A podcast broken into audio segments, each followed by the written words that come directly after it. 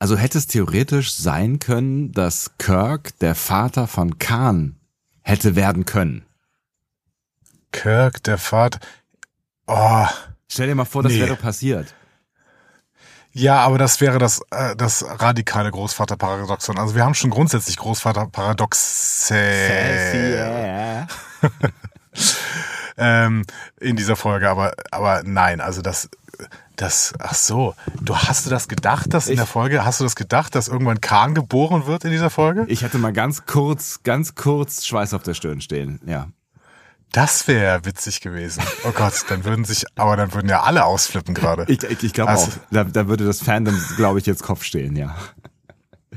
Ja, mal gucken, wie äh, sehr das Fan im Kopf steht nach dieser Episode. Also wir werden sie jetzt erstmal besprechen und dann könnt ihr mal Kopf stehen, wenn ihr wollt. Weil So. Kopfstand ist immer gut. So machen wir das. Das ist auch eine gute Reihenfolge, finde ich. Ihr hört einen Discovery Panel Podcast. Discovery Panel. Discover Star Trek.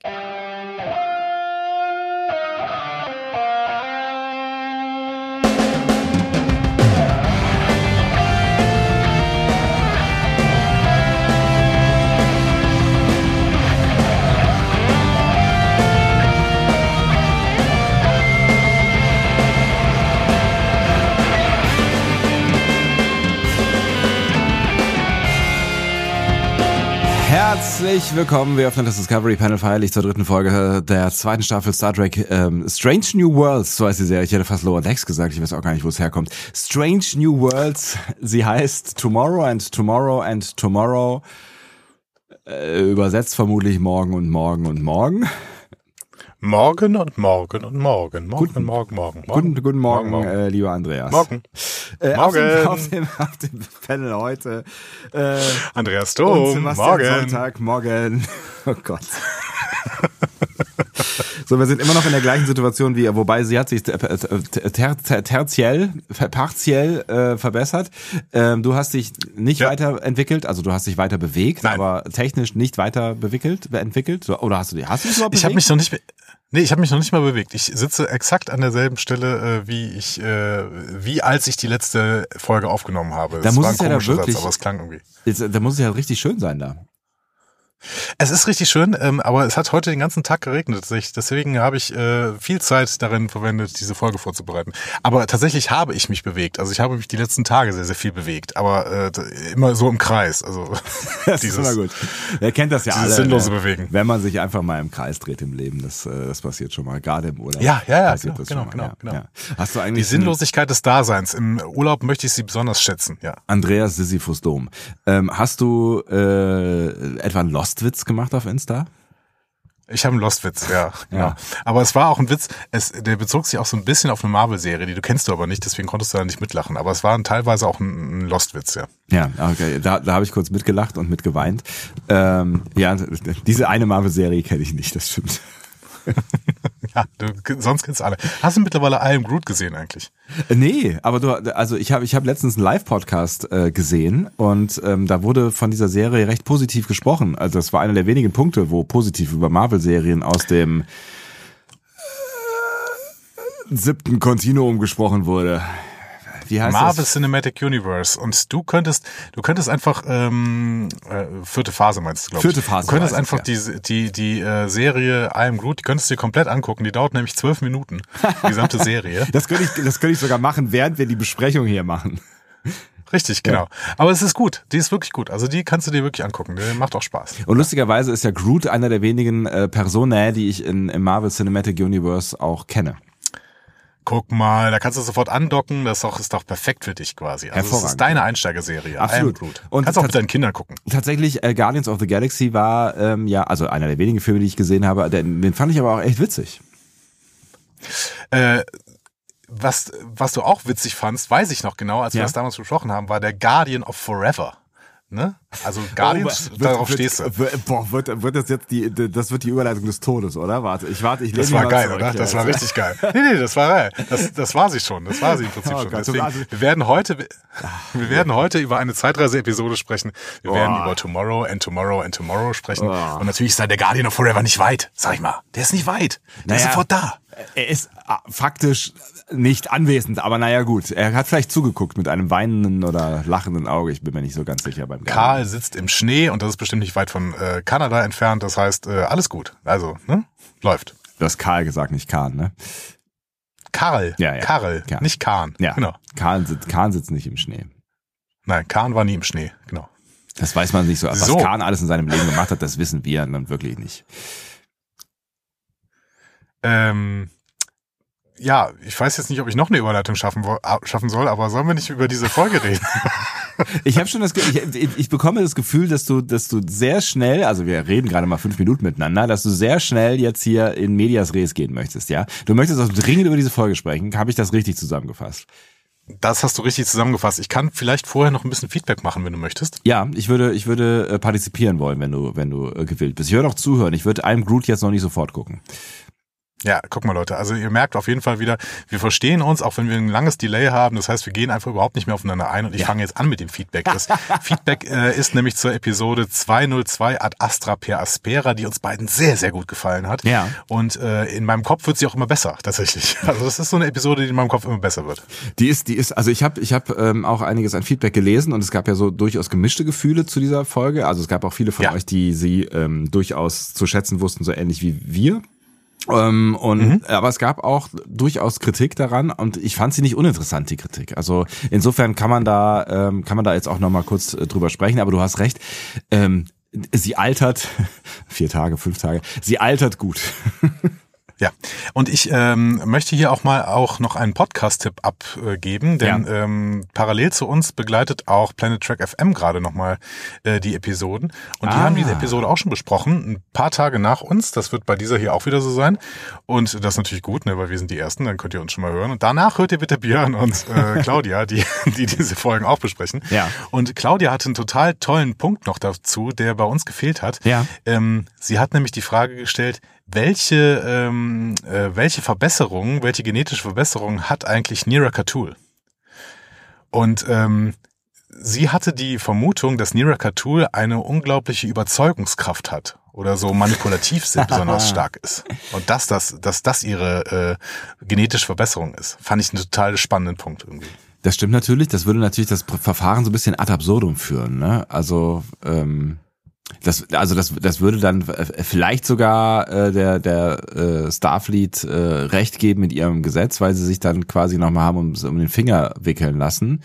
Ähm, naja, recht geben ist ein großes Wort, aber ähm, irgendwie wird's wird's äh, der, der Star Trek Starfleet in die in die in die Hände spielen. Das, deswegen fand ich es eigentlich nicht so gut. Oder zumindest ihre äh, juristische, ihren juristischen Erfolg ein bisschen schmälern. Ne? Ja, auch das. Okay, aber ähm, grundsätzlich ähm, wart ihr ja auch, du hast es gerade eben schon gesagt, ähm, so ein bisschen zwiegespalten. Also einige fanden die Folge so gut wie wir. Manche haben sogar gesagt, ja, sie ist auch besser als äh, zum Beispiel Drumhead oder Measure of a Man. Ja. Da waren wir uns ja noch nicht so sicher. Aber wir haben gedacht, sie kann sich sicherlich damit messen. Ja. Ähm, und da gab's gab's so ein bisschen äh, zweigeteiltes Feedback. Erstmal noch ein altes Feedback zur allerersten Folge. Da hatte Benjamin nämlich noch was hinzugefügt. Äh, und das ist vielleicht noch wichtig für uns, deswegen nehme ich es mal kurz mit rein. Äh, nämlich das Thema, wer von der Enterprise Crew war während des Krieges dabei oder auch nicht. Ja. Der verweist ja auf die letzten beiden Episoden der zweiten Staffel Discovery, weil da sieht man die Enterprise und auch ihre Brückencrew und von den bekannten Gesichtern war da nur Pike, Spock und Una dabei. Weder Benga noch Chapel noch Ortegas noch Uhura, die wahrscheinlich danach auf der Akademie war, hat man da gesehen. Insofern ist es nicht ausgeschlossen, dass diese erst später zur Crew gestoßen sind. Das stimmt, ja. Ja, finde ich einen total spannenden Punkt. Äh, allerdings finde ich es dann immer ein bisschen seltsam, dass Pike ständig davon redet, ja, meine Crew, die hat die, die hat den Krieg nicht miterlebt und das nagt an ihr. Und ich denke so, ja, wer denn von deiner Crew? Also es sind ja nicht viele, die, die da irgendwie unterwegs waren. Wir drei von der Crew, wir nagen, ja. Genau. Naja. Ja, und Pike hat ja irgendwie noch ein Stück weit davon mitbekommen. Ne? Also, Ja. ähm, naja, alles äh, gut. Aber das nur nochmal als Rückblick auf die allererste Folge. So, jetzt zu Ad Astra per Aspera. Ähm, erstmal vielleicht was Einfaches. Äh, Bridge 66 äh, schreibt, äh, Hallo Jungs, soweit ich verstanden habe, ist Admiral Javas der Judge Advocate oder die Judge Advocate General. Also das, was Admiral Jack Whidden in Jack war. Ach, da ist War. Jack wieder. Du, genau. du, Na. du hattest von Jack gesprochen. Ja, Ähm, aber ich, Judge, Advocate General, ähm, oberster Richter wäre es dann quasi, ne? ja, genau. Also äh, plus äh, halt was Militärisches hinten dran, nämlich der General quasi, ne? Oberster Richtergeneral. Okay, generell. also damit kann ich auf jeden Fall leben, Ja. wenn Admiral Javas das ist. Ja.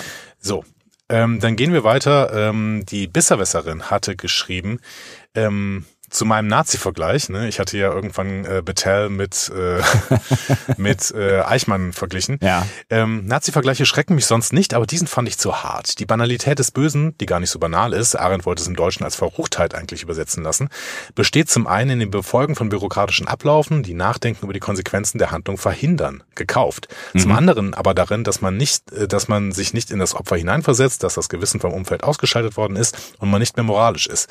Ihr Gewissen regt sich bei Bartel aber mehrfach sehr deutlich. Ja. Und klar, Ausgrenzung kann der Beginn von etwas viel Schrecklicherem sein, aber Ausgrenzung mit industrialisierten Massenmord zu vergleichen, naja, vielleicht habe ich den Vergleich auch zu ernst genommen. ähm, da möchte ich äh, sagen, liebe Ja. Besserwisserin, liebe Anna, ähm, ja, den hast du an der Stelle zu ernst genommen. Ich wollte nur ähm, grundsätzlich vergleichen, dass natürlich Bettel ähm, bei allen Punkten, die sie hat, wenn sie eben äh, quasi äh, Starfleet Regulations vor ihre Moral stellt, natürlich äh, darin auch kritisierbar ist. Aber das heißt nicht, dass sie keine Moral hat. Und da hast du natürlich völlig recht. Äh, ein hundertprozentiger Vergleich mit Eichmann verbietet sich an dieser Stelle. Da hast du völlig recht. Ja, in der Dimension auf jeden Fall. Ja, ja. Aber das ist immer das Problem bei Nazi-Vergleichen, ne? also generell, weil ähm, ja, es, gi- es gibt günstigerweise wenig, also natürlich gibt es auch irgendwie vergleichbare Dinge, aber in der, in der ähm, Konsequenz und in der Grausamkeit, ähm, genau, ist es halt schwierig, äh, da, da Vergleiche anzustellen. Ja, und an, äh, wenn ihr nochmal eine Folge mit ganz, ganz vielen Nazi-Vergleichen hören wollt von uns, dann hört euch doch die Folge DS9 Do It an, unsere Lieblingsfolge. Ja, sehr gut.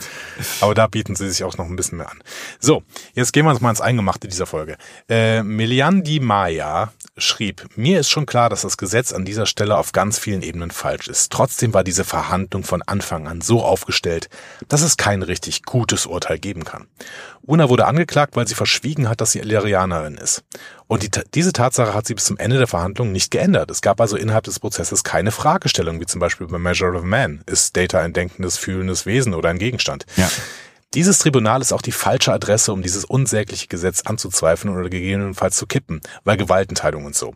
Es musste also alles auf ein Schlupfloch hinauslaufen und somit ändert sich nichts außer Unas persönlicher Situation. Es gibt keine Moral der Geschichte wie in Drumhead, es wird kein Präzedenzfall geschaffen wie in Measure of a Man. Ähm, stimmt? Also ja, stimmt. Da, ne, da, da gehe ich auch erstmal äh, mit. Äh, stimmt. Und das ist ja auch, das habe ich ein paar Mal gelesen, so irgendwie so dieses, die Dimension äh, von Measure of the Man oder sowas ähm, hat es dann am Ende nicht, weil es halt nicht um äh, was Grundsätzliches äh, klären konnte, ne, weil es halt auch am Ende, das haben wir ja gelobt quasi, dass es nicht über die emotionale äh, Moralkeule ging, sondern nachher quasi Recht mit Recht geschlagen wurde.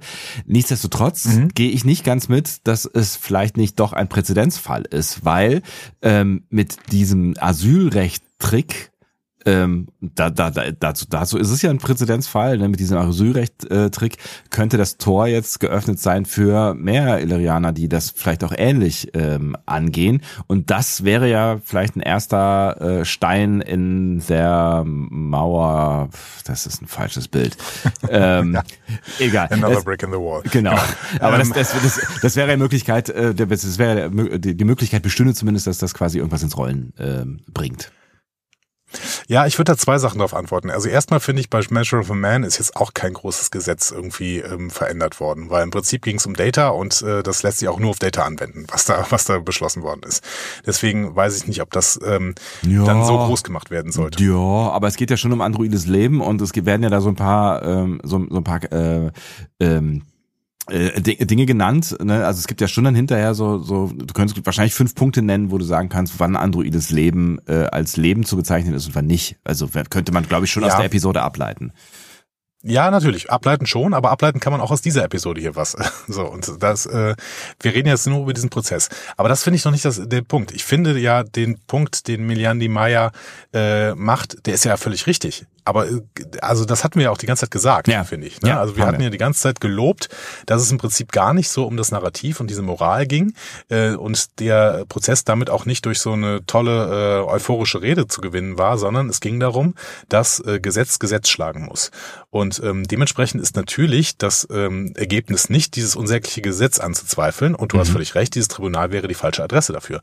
Ähm, trotzdem weiß ich nicht, ob nicht am Ende dann ein Narrativ steht. Weil am Ende steht ähm, Una als Illyrianerin, die eine Crew hinter sich vereint und diese Crew applaudiert ihr im äh, Transporterraum. Ja. Und vielleicht ist das das große Zeichen, was dann am Ende steht und was dann ein neues Narrativ starten kann, das dann irgendwann vielleicht dieses Gesetz zu Fall bringt. Also das ist so ein bisschen äh, das ist vielleicht das, was du meintest mit dieser erste Stein, der ins Rollen gerät irgendwie. Ja, ja, genau, eben. Ne? Also ich meine, sie ist jetzt halt da. Also das kann jetzt auch keiner mehr wegdiskutieren. Sie ist jetzt da, anerkannt, per Gesetz ist sie da und ähm, ist nach wie vor ein, eine hohe Offizierin in der Sternflotte und ähm, ist anerkannt. So, und das, das verändert ja, glaube ich, schon irgendwie was in, in dieser Welt.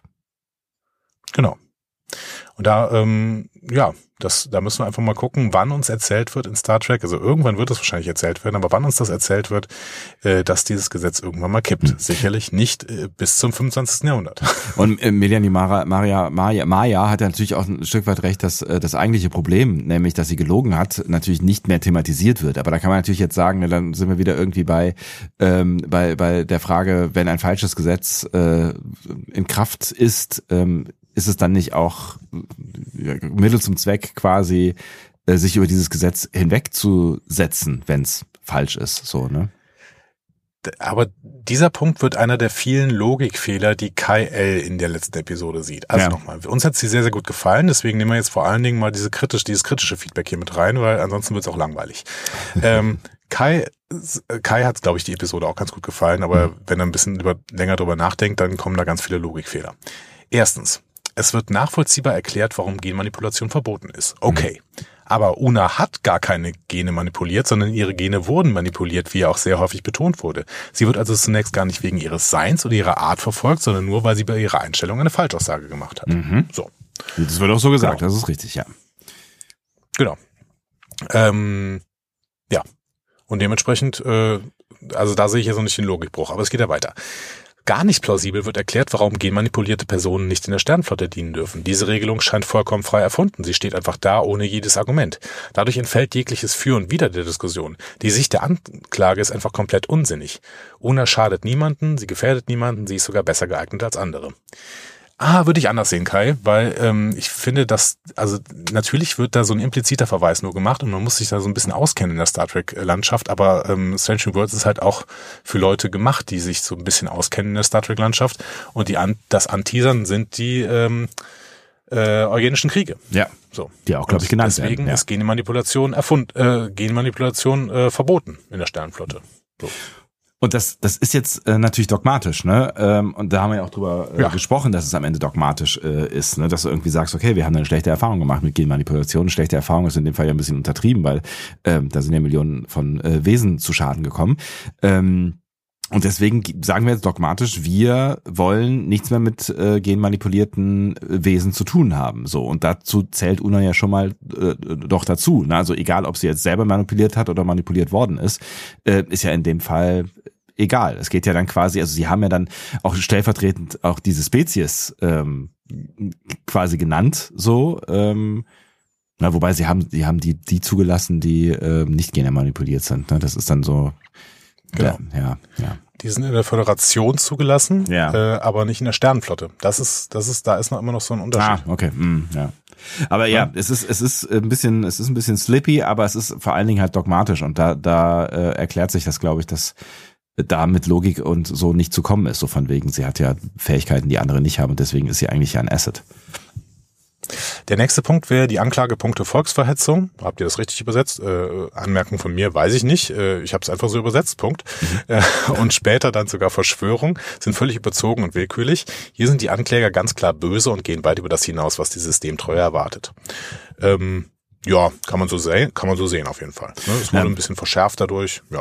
Wobei du, das finde ich mit der Verschwörung, äh, Quatsch, mit der Volksverhetzung ähm, sehr schön ähm, aus dem amerikanischen Recht ja hergeleitet hast. Ähm, und deswegen konnte ich das schon irgendwie ein Stück weit nachvollziehen. Das mit der Verschwörung konnte ich noch viel besser nachvollziehen, weil das ist ja irgendwie so ein typisches Narrativ, ne? Irgendwie, äh, das ist, ist nicht mehr du alleine, sondern es haben irgendwie, es gibt MitwisserInnen und ähm, Mhm, genau. Äh, dann ist es ne, vor allen Dingen MitwisserInnen, die eine, eine wichtige Position bekleiden, also dann ist es eine Verschwörung. Das, kann, das konnte ich schon am ehesten nachvollziehen.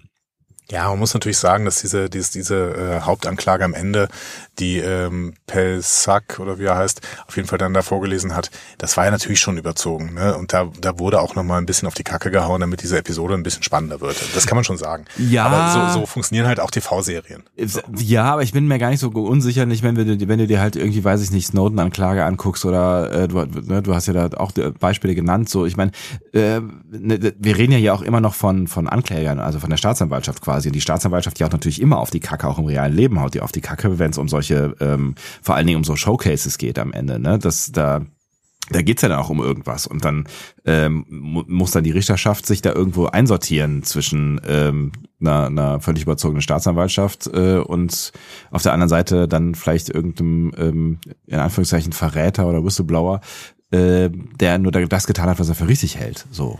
Mhm.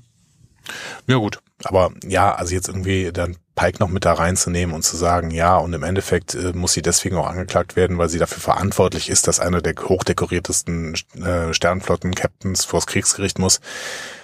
Also ich weiß es nicht. Ich habe, ich kenne solche Verfahren nicht. Ähm, es kann natürlich sein, dass die ähm, Chefankläger tatsächlich beim Militärgericht so auf die Kacke hauen, wie du sagst. Ne? Aber ich fand es schon sehr, sehr drüber, ein Stück weit.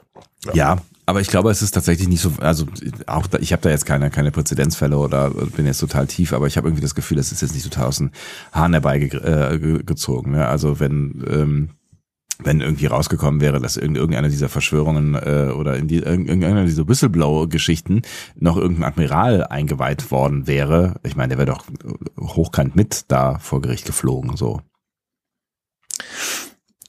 Es geht aber noch einen vierten Punkt und einen fünften Punkt. Der vierte Punkt, den finde ich ganz, ganz spannend, weil ähm, Kai da auch äh, heftige Worte wählt.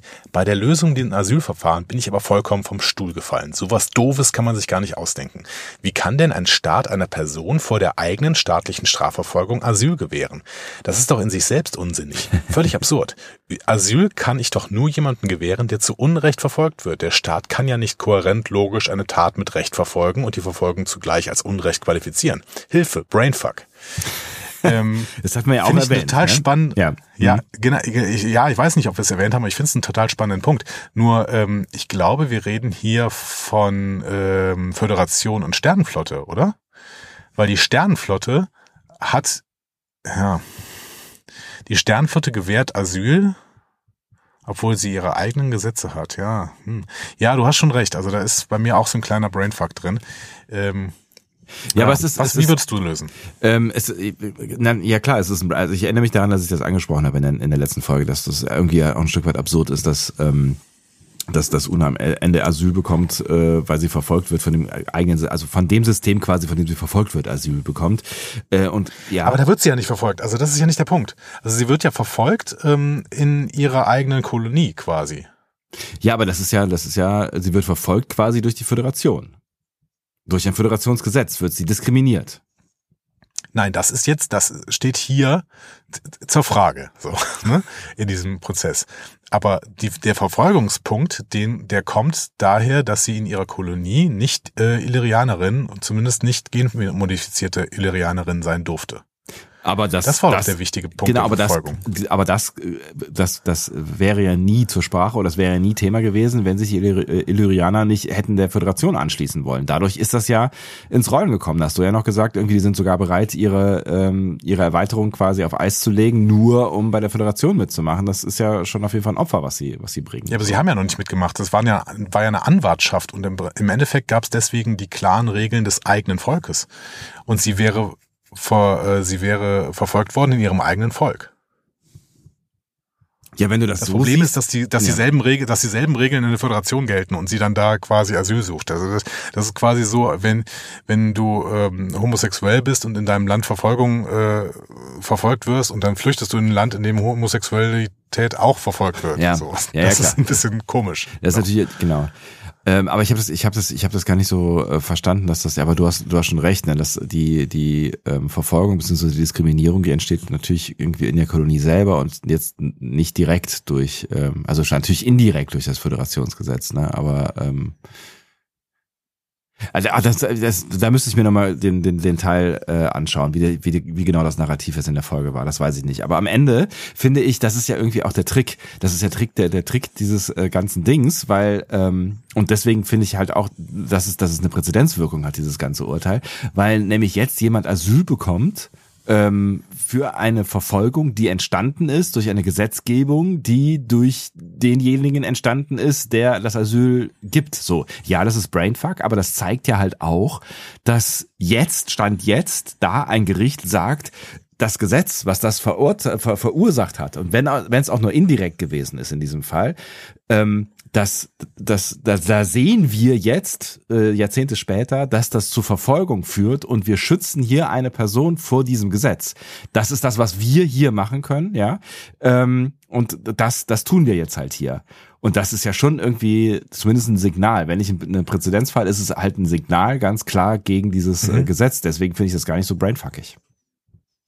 Dann wäre jetzt natürlich die Frage, ob es da irgendwie einen Vergleichspunkt in der realen Welt gäbe. Ne? Also ob die EU irgendwie ein Gesetz in einem anderen Land auslöst, weswegen es man äh, dort verfolgt wird und dann einen äh, legitimen Fluchtgrund hat und mhm. vielleicht einen Asylgrund oder so. Das finde ich zum Beispiel spannend. Ja, ja, ich muss man natürlich jetzt irgendwie drüber nachdenken. Mir fällt halt sofort irgendwie ein, dass der Klimawandel natürlich irgendwie, aber das, das hat, das, das hat natürlich, das ist keine Gesetzgebung, ne? Also wir verursachen den Klimawandel, darunter leiden Menschen im globalen Süden, die haben damit einen legitimen äh, Fluchtgrund ähm, und flüchten dann quasi in das, das Gebiet, was den Klimawandel verursacht, was auch absurd ist, aber nicht ganz vergleichbar. Nee, ist nicht ganz vergleichbar, weil sie ja. dann hier ja im Prinzip äh, schon irgendwie ihren Safe Haven bekommen. Und UNA hat eigentlich in der Föderation nicht ihren Safe Haven. Das ist irgendwie, ja, das ist irgendwie schwierig. Ja. So, äh, er hatte noch einen letzten fünften Punkt, der Kai. Ähm, also ich hoffe, Kai, auch wenn wir das nicht zum zur äh, absoluten Endgültigkeit lösen können, dass wir trotzdem äh, uns damit beschäftigen mit diesen An Ansatzpunkten, ja. ähm, ist vielleicht schon nicht so schlecht. So, der fünfte Punkt ist schließlich entbehrt die in der Folge genannte Grundlage für Asyl. Una wird nicht wegen ihres Seins verfolgt, sondern wegen ihrer Tat. Falsches Zeugnis. Und als sie sich Pike gegenüber offenbart, wird sie dann wird sie noch überhaupt nicht verfolgt. Insofern kann sie ihm gegenüber ja auch nicht Asyl beantragen. Ja, das ist ja der Trick von, von Nero Katul, dass sie quasi dieses ähm, äh, Asyl beantragen, ähm, äh, ohne dass sie es ausgesprochen hat, quasi so ähm, ansieht. Ja. Und ähm, das, Tja. ja, das sind wir eigentlich wieder dann an dem Punkt, den ich eben schon mal versucht habe, irgendwie kurz zu erwähnen, ähm, ne, weil, weil es halt am Ende ähm, ja darum geht, äh, ob es legitim gewesen ist, dass Una ähm, lügt so. Also sie lügt ja nur, weil es ein Gesetz gibt, was sie diskriminiert. Wenn sie nicht gelogen hätte, wäre sie diskriminiert worden und weil sie dieser Diskriminierung entgehen wollte, hatte sie keine andere Wahl zu lügen. Das heißt, sie kann ähm, nicht anders quasi, wenn sie den Weg einschlagen will, den sie einschlagen will, ähm, und das irgendwie halbwegs diskriminierungsfrei, kann sie nicht anders ja. als zu lügen. So. Und das heißt, das Gesetz zwingt sie im Prinzip zu dieser Lüge. Da kann man jetzt natürlich, das ist, also moralisch wäre wär ich da auf ihrer Seite, da kann man natürlich jetzt trotzdem rechtlich drüber streiten. Ja, und ich glaube, so hundertprozentig äh, koscher ist das alles irgendwie nicht. Aber ähm, ja, vielleicht kriegt man irgendwie noch eine Lösung hin, dadurch, dass die Sternenflotte was anderes ist als die Föderation. Ähm, jemand anderes hat das auch schon mit Kirchenasyl in Deutschland verglichen, ne, mhm. dass du quasi vor auch vor den deutschen Gesetzen jemand quasi Asyl ähm, geben kannst innerhalb des deutschen Rahmens. Ja, weiß ich nicht. Ähm, aber ich finde es auf jeden Fall spannend, sich darüber Gedanken zu machen und dass diese Folge uns dazu zwingt, uns darüber Gedanken zu machen, ähm, kann man jetzt natürlich einerseits sagen, ja, das liegt daran, dass die Folge vielleicht nicht ganz rund ist. Ähm, man kann auch sagen, dass die Folge einfach Themen aufmacht, über die es sich zu denken lohnt. Und das ist doch auch sehr, sehr schön. Absolut. Und ich würde tatsächlich gar nicht stützen, dass die Folge nicht so ganz rund ist, weil ich glaube, gerade weil die Folge rund ist ähm, und vielleicht sogar ein, ein Stück weit einen, einen kleinen, eine, eine kleine, äh, einen kleinen Blick in die Wirklichkeit der Gesetze Gesetzgebung, vielleicht auch in der wirklichen Gesetzgebung gibt, weil da geht's ja auch immer nur um so Tricks und um so Türen, die man vielleicht irgendwie auf einem anderen Wege aufmacht. So, so am Ende finde ich, ist sie, ist sie so mhm. gut, dass, dass das alles shady ist, so hier und da, ne? Also dass das, ne, wie gesagt, Tricks sind. Ne? Also Una hat getrickst bei, bei ihrer Bewerbung ähm, und es, ne, in dem Verfahren äh, wird, wird getrickst mit, äh, mit ihren Beweggründen so. Aber das finde ich macht es gerade so gut. So. Also ich finde es gar nicht unrund. Ich finde, das, das sind die Stärken äh, der Folgen, weil es so für ja. mich so real wirkt. Ja, genau. Also ich weiß auch nicht, ob es unrund ist. Ich muss da noch länger drüber nachdenken und die Folge, glaube ich, nur ein paar Mal gucken. Aber darauf habe ich auch Bock, weil diese Folge mir echt sehr, sehr viel Spaß gemacht hat. Absolut. Ähm, vielleicht genauso wie Tomorrow and Tomorrow and Tomorrow. Wer weiß das schon so ganz genau? Wie ihr werdet wissen, ungefähr, wenn ihr jetzt vorskippt, äh, die nächsten drei, ein Viertelstunde, dann äh, wären wir beim Fazit. Drei, ein Viertelstunde? Bist du wahnsinnig? Nein, so dann haben wir, haben wir ein Uhr oder sowas. Ja, das ist eine, Äh. das ist ja, es ist so eine billige Zeitreisefolge. Das, was, was wollen wir da denn lange drüber reden? Ne? Ähm, lass uns erstmal über den Titel reden. Tomorrow and Tomorrow and Tomorrow stammt woher? Was glaubst du?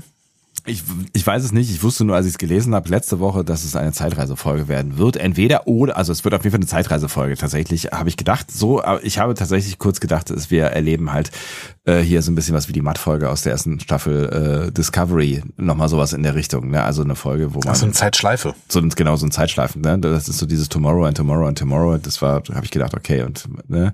täglich grüßt das Murmeltier. So. Ähm, Deswegen hat mich die Zeitreise an sich jetzt nicht total überrascht. Aber Tomorrow and Tomorrow and Tomorrow, äh, die Anspielung, habe ich natürlich wie ähm, üblich nicht verstanden. Wenn es denn einer ist. Es ist einer Ähm, offensichtlich. Es ist eine und sie, also wenn du ein bisschen drüber nachdenkst, es ist Star Trek, ähm, es ist eine sprachliche Wendung. Woher stammt sie wohl? Aus Star Trek äh, Next Generation. Äh, Nein, sie stammt natürlich von William Shakespeare. Und Ach zwar so. aus Macbeth. ach, da, ach, da geht's hin. Alles klar. Na, Es ist äh, Macbeth, Akt 5, Szene 5. Ähm, das wird von Macbeth selbst gesprochen, nachdem er vom Tod seiner Frau Lady Macbeth erfahren hat. Und äh, die Szene wird oft als Schlafwandelszene bezeichnet. Also Lady Macbeth ist gestorben und Macbeth reflektiert über Vergänglichkeit und Sinnlosigkeit des Lebens. So. Ähm, und dann ist Tomorrow and Tomorrow and Tomorrow der Anfang eines berühmten Monologs. Den könnte ich jetzt auf Englisch vorlesen, aber da wir ja ein deutscher Podcast sind, habe ich ihn einfach mal übersetzt. Und deswegen ähm, kann ich dir das einfach mal vorlesen. Ja. Morgen und morgen und morgen kriecht in diesem armseligen Tempo von Tag zu Tag bis zum letzten Buchstaben der aufgezeichneten Zeit. Und all unsere Gestern haben Narren erhellt, den Weg zum staubigen Tod. Weg, weg, kurze Kerze. Das Leben ist nur ein wandelnder Schatten, ein armer Schauspieler, der sich eine Stunde auf der Bühne aufplustert und herumtobt und dann nicht mehr gehört wird. Es ist eine Geschichte erzählt von einem Idioten, voller Klang und Wut, ohne jegliche Bedeutung. Wenn ich jetzt in der Ähm. Midlife Crisis wäre, würde ich jetzt viel Alkohol trinken. Machst du auch so. Ja, stimmt. ich finde äh, grundsätzlich, also das ist ein total schöner Monolog, ähm, weil er so düster ist. Ne? Vergänglichkeit der Zeit, Bedeutungslosigkeit allen menschlichen Lebens. Ähm, Im Endeffekt nimmt er so ein existenzialistisches Gefühl des 20. Jahrhunderts irgendwie vorweg. Ja. Hier der gute Shakespeare beziehungsweise Macbeth. Ähm, und ähm, ich finde es ganz toll. Also ich finde es wirklich ganz, ganz toll und ich muss noch mal irgendwann Macbeth lesen. Ich habe das mal vor Urzeiten gelesen, für bestimmt schon 15, 20 Jahre her und muss irgendwann noch mal lesen. Ja, habe ich. Ähm, genau, ich habe es auch irgendwann in der Schule gelesen tatsächlich. Ja. Dieser Ausdruck hat sich aber im Laufe der Zeit zu einer relativ bekannten Phrase entwickelt und wird relativ oft verwendet, um so Flüchtigkeit und Bedeutungslosigkeit des Lebens oder die Endlosigkeit der Zeit zu beschreiben. In Englisch. Kommt zum Beispiel auch im, ja, kommt zum Beispiel Mhm. auch im Musical Hamilton vor. Und ähm, ein Schelm, wer Böses dabei denkt, möchte ich sagen. Ähm, es gibt eine Zeitreise-Episode von The Orville, die genauso heißt. Ernsthaft? Ja. Das ist ja geil. Bei, bei The Orville könnte man ja auch denken, es ist irgendwie eine Anspielung an diese ganzen Tomorrow irgendwas Folgen, die es ja in äh, diversen äh, Serien gegeben hat. Äh, ja, ne? Tomorrow, Tomorrow Never Dies, das war James Bond. Tomorrow is Yesterday, Tomorrow, äh, Ja. was auch immer. So, ne? Also, also die, die Orville-Episode finde ich auch übrigens ganz, ganz toll. Ja. Ähm, und mit auch habe ich noch nicht vorweggenommen, wie ich diese Episode finde. Das stimmt. Also das stimmt nicht ganz, aber das, das stimmt. Ich würde es ja jetzt mal durchgehen lassen. Ist okay. So. Ähm, der Autor dieser Folge äh, war David Reed. Der schreibt seit gut zehn Jahren für TV, äh, da eher Horror und Trash. Der hat beispielsweise zwei TV-Fortsetzungen von Lake Placid geschrieben. Ich weiß nicht, ob du diesen Film äh, mal gesehen hast, den Nee. allerersten. Nee. Der war so ein bisschen so, ein, so eine Perle im Horror-Trash-Genre. Da geht's um einen Krokodil in einem Badesee. Natürlich. Das klingt, das klingt nach einem Ja. Plot, der, der mich wirklich brennend interessiert. So. Und David Reed hat äh, Lake Placid 3 und 4 geschrieben. Ähm, so, seit 2014 werden auf jeden Fall die Engagements seriöser. Äh, Der hat Serien an Serien gearbeitet wie Revolution, Aquarius mit äh, hier ähm, Namen vergessen, überspringe ich. Aquarius. Ja. Ähm, du kennst ihn aber auf jeden Fall. Wie heißt er denn hier noch von, ach mein Gott, jetzt fällt mir die andere Serie auch nicht mehr ein. Ist das fürchterlich? ist Das ist, das, ist, das ist das Beste. Früher, ne, früher, als wir, als wir auch du noch jünger waren, da äh, hat man, hat man dann den Namen vergessen, aber da konnte man auch irgendwie sagen, aber der hat ja ein Hirn mitgespielt. Mittlerweile ist es so, dass du irgendwie denkst, äh, aber das ist doch der, der hat mit der, mit dieser, mit, mit der Blonden in dieser Serie mit dieses, äh, die in den 90ern Hier, der von, der von Akte X. David So, Duchovny? der, David, nee, nicht, nein, David Duchovny, doch, David Duchovny, genau. Und der ist der Hauptdarsteller auch von Aquarius, genau. Ach was. Und der hatte doch zwischen, zwischenzeitlich diese geile äh, Midlife-Crisis-Serie. Wie hieß die denn noch? Äh, ach, die war großartig. Ähm, ja. Ja, ich habe sie auch sehr, sehr geliebt, aber mir fällt der Name nicht ein. Das ist Ich- fürchterlich. Ich bin mir, ich bin mir tatsächlich auch nicht so ganz sicher, ob sie, ähm, ob sie so gut ge gealtert ist. Ähm, Ich glaube, sie ist relativ sexistisch, aber mein Gott. ja, sie ist relativ sexistisch. Ich meine, das sollte sie auch damals, Californication, äh, das sollte sie auch damals Danke, schon sein. Äh, ein, ein, ein wunderschönes Album übrigens auch von den Red Hot Chili Peppers. Ähm, äh, das, das, äh, ich glaube, das sollte sie ja äh, schon damals sein. Also der ist halt, die hat schon damals aus der Zeit gefallen und sexistisch und in, eben in seiner Midlife Crisis und so.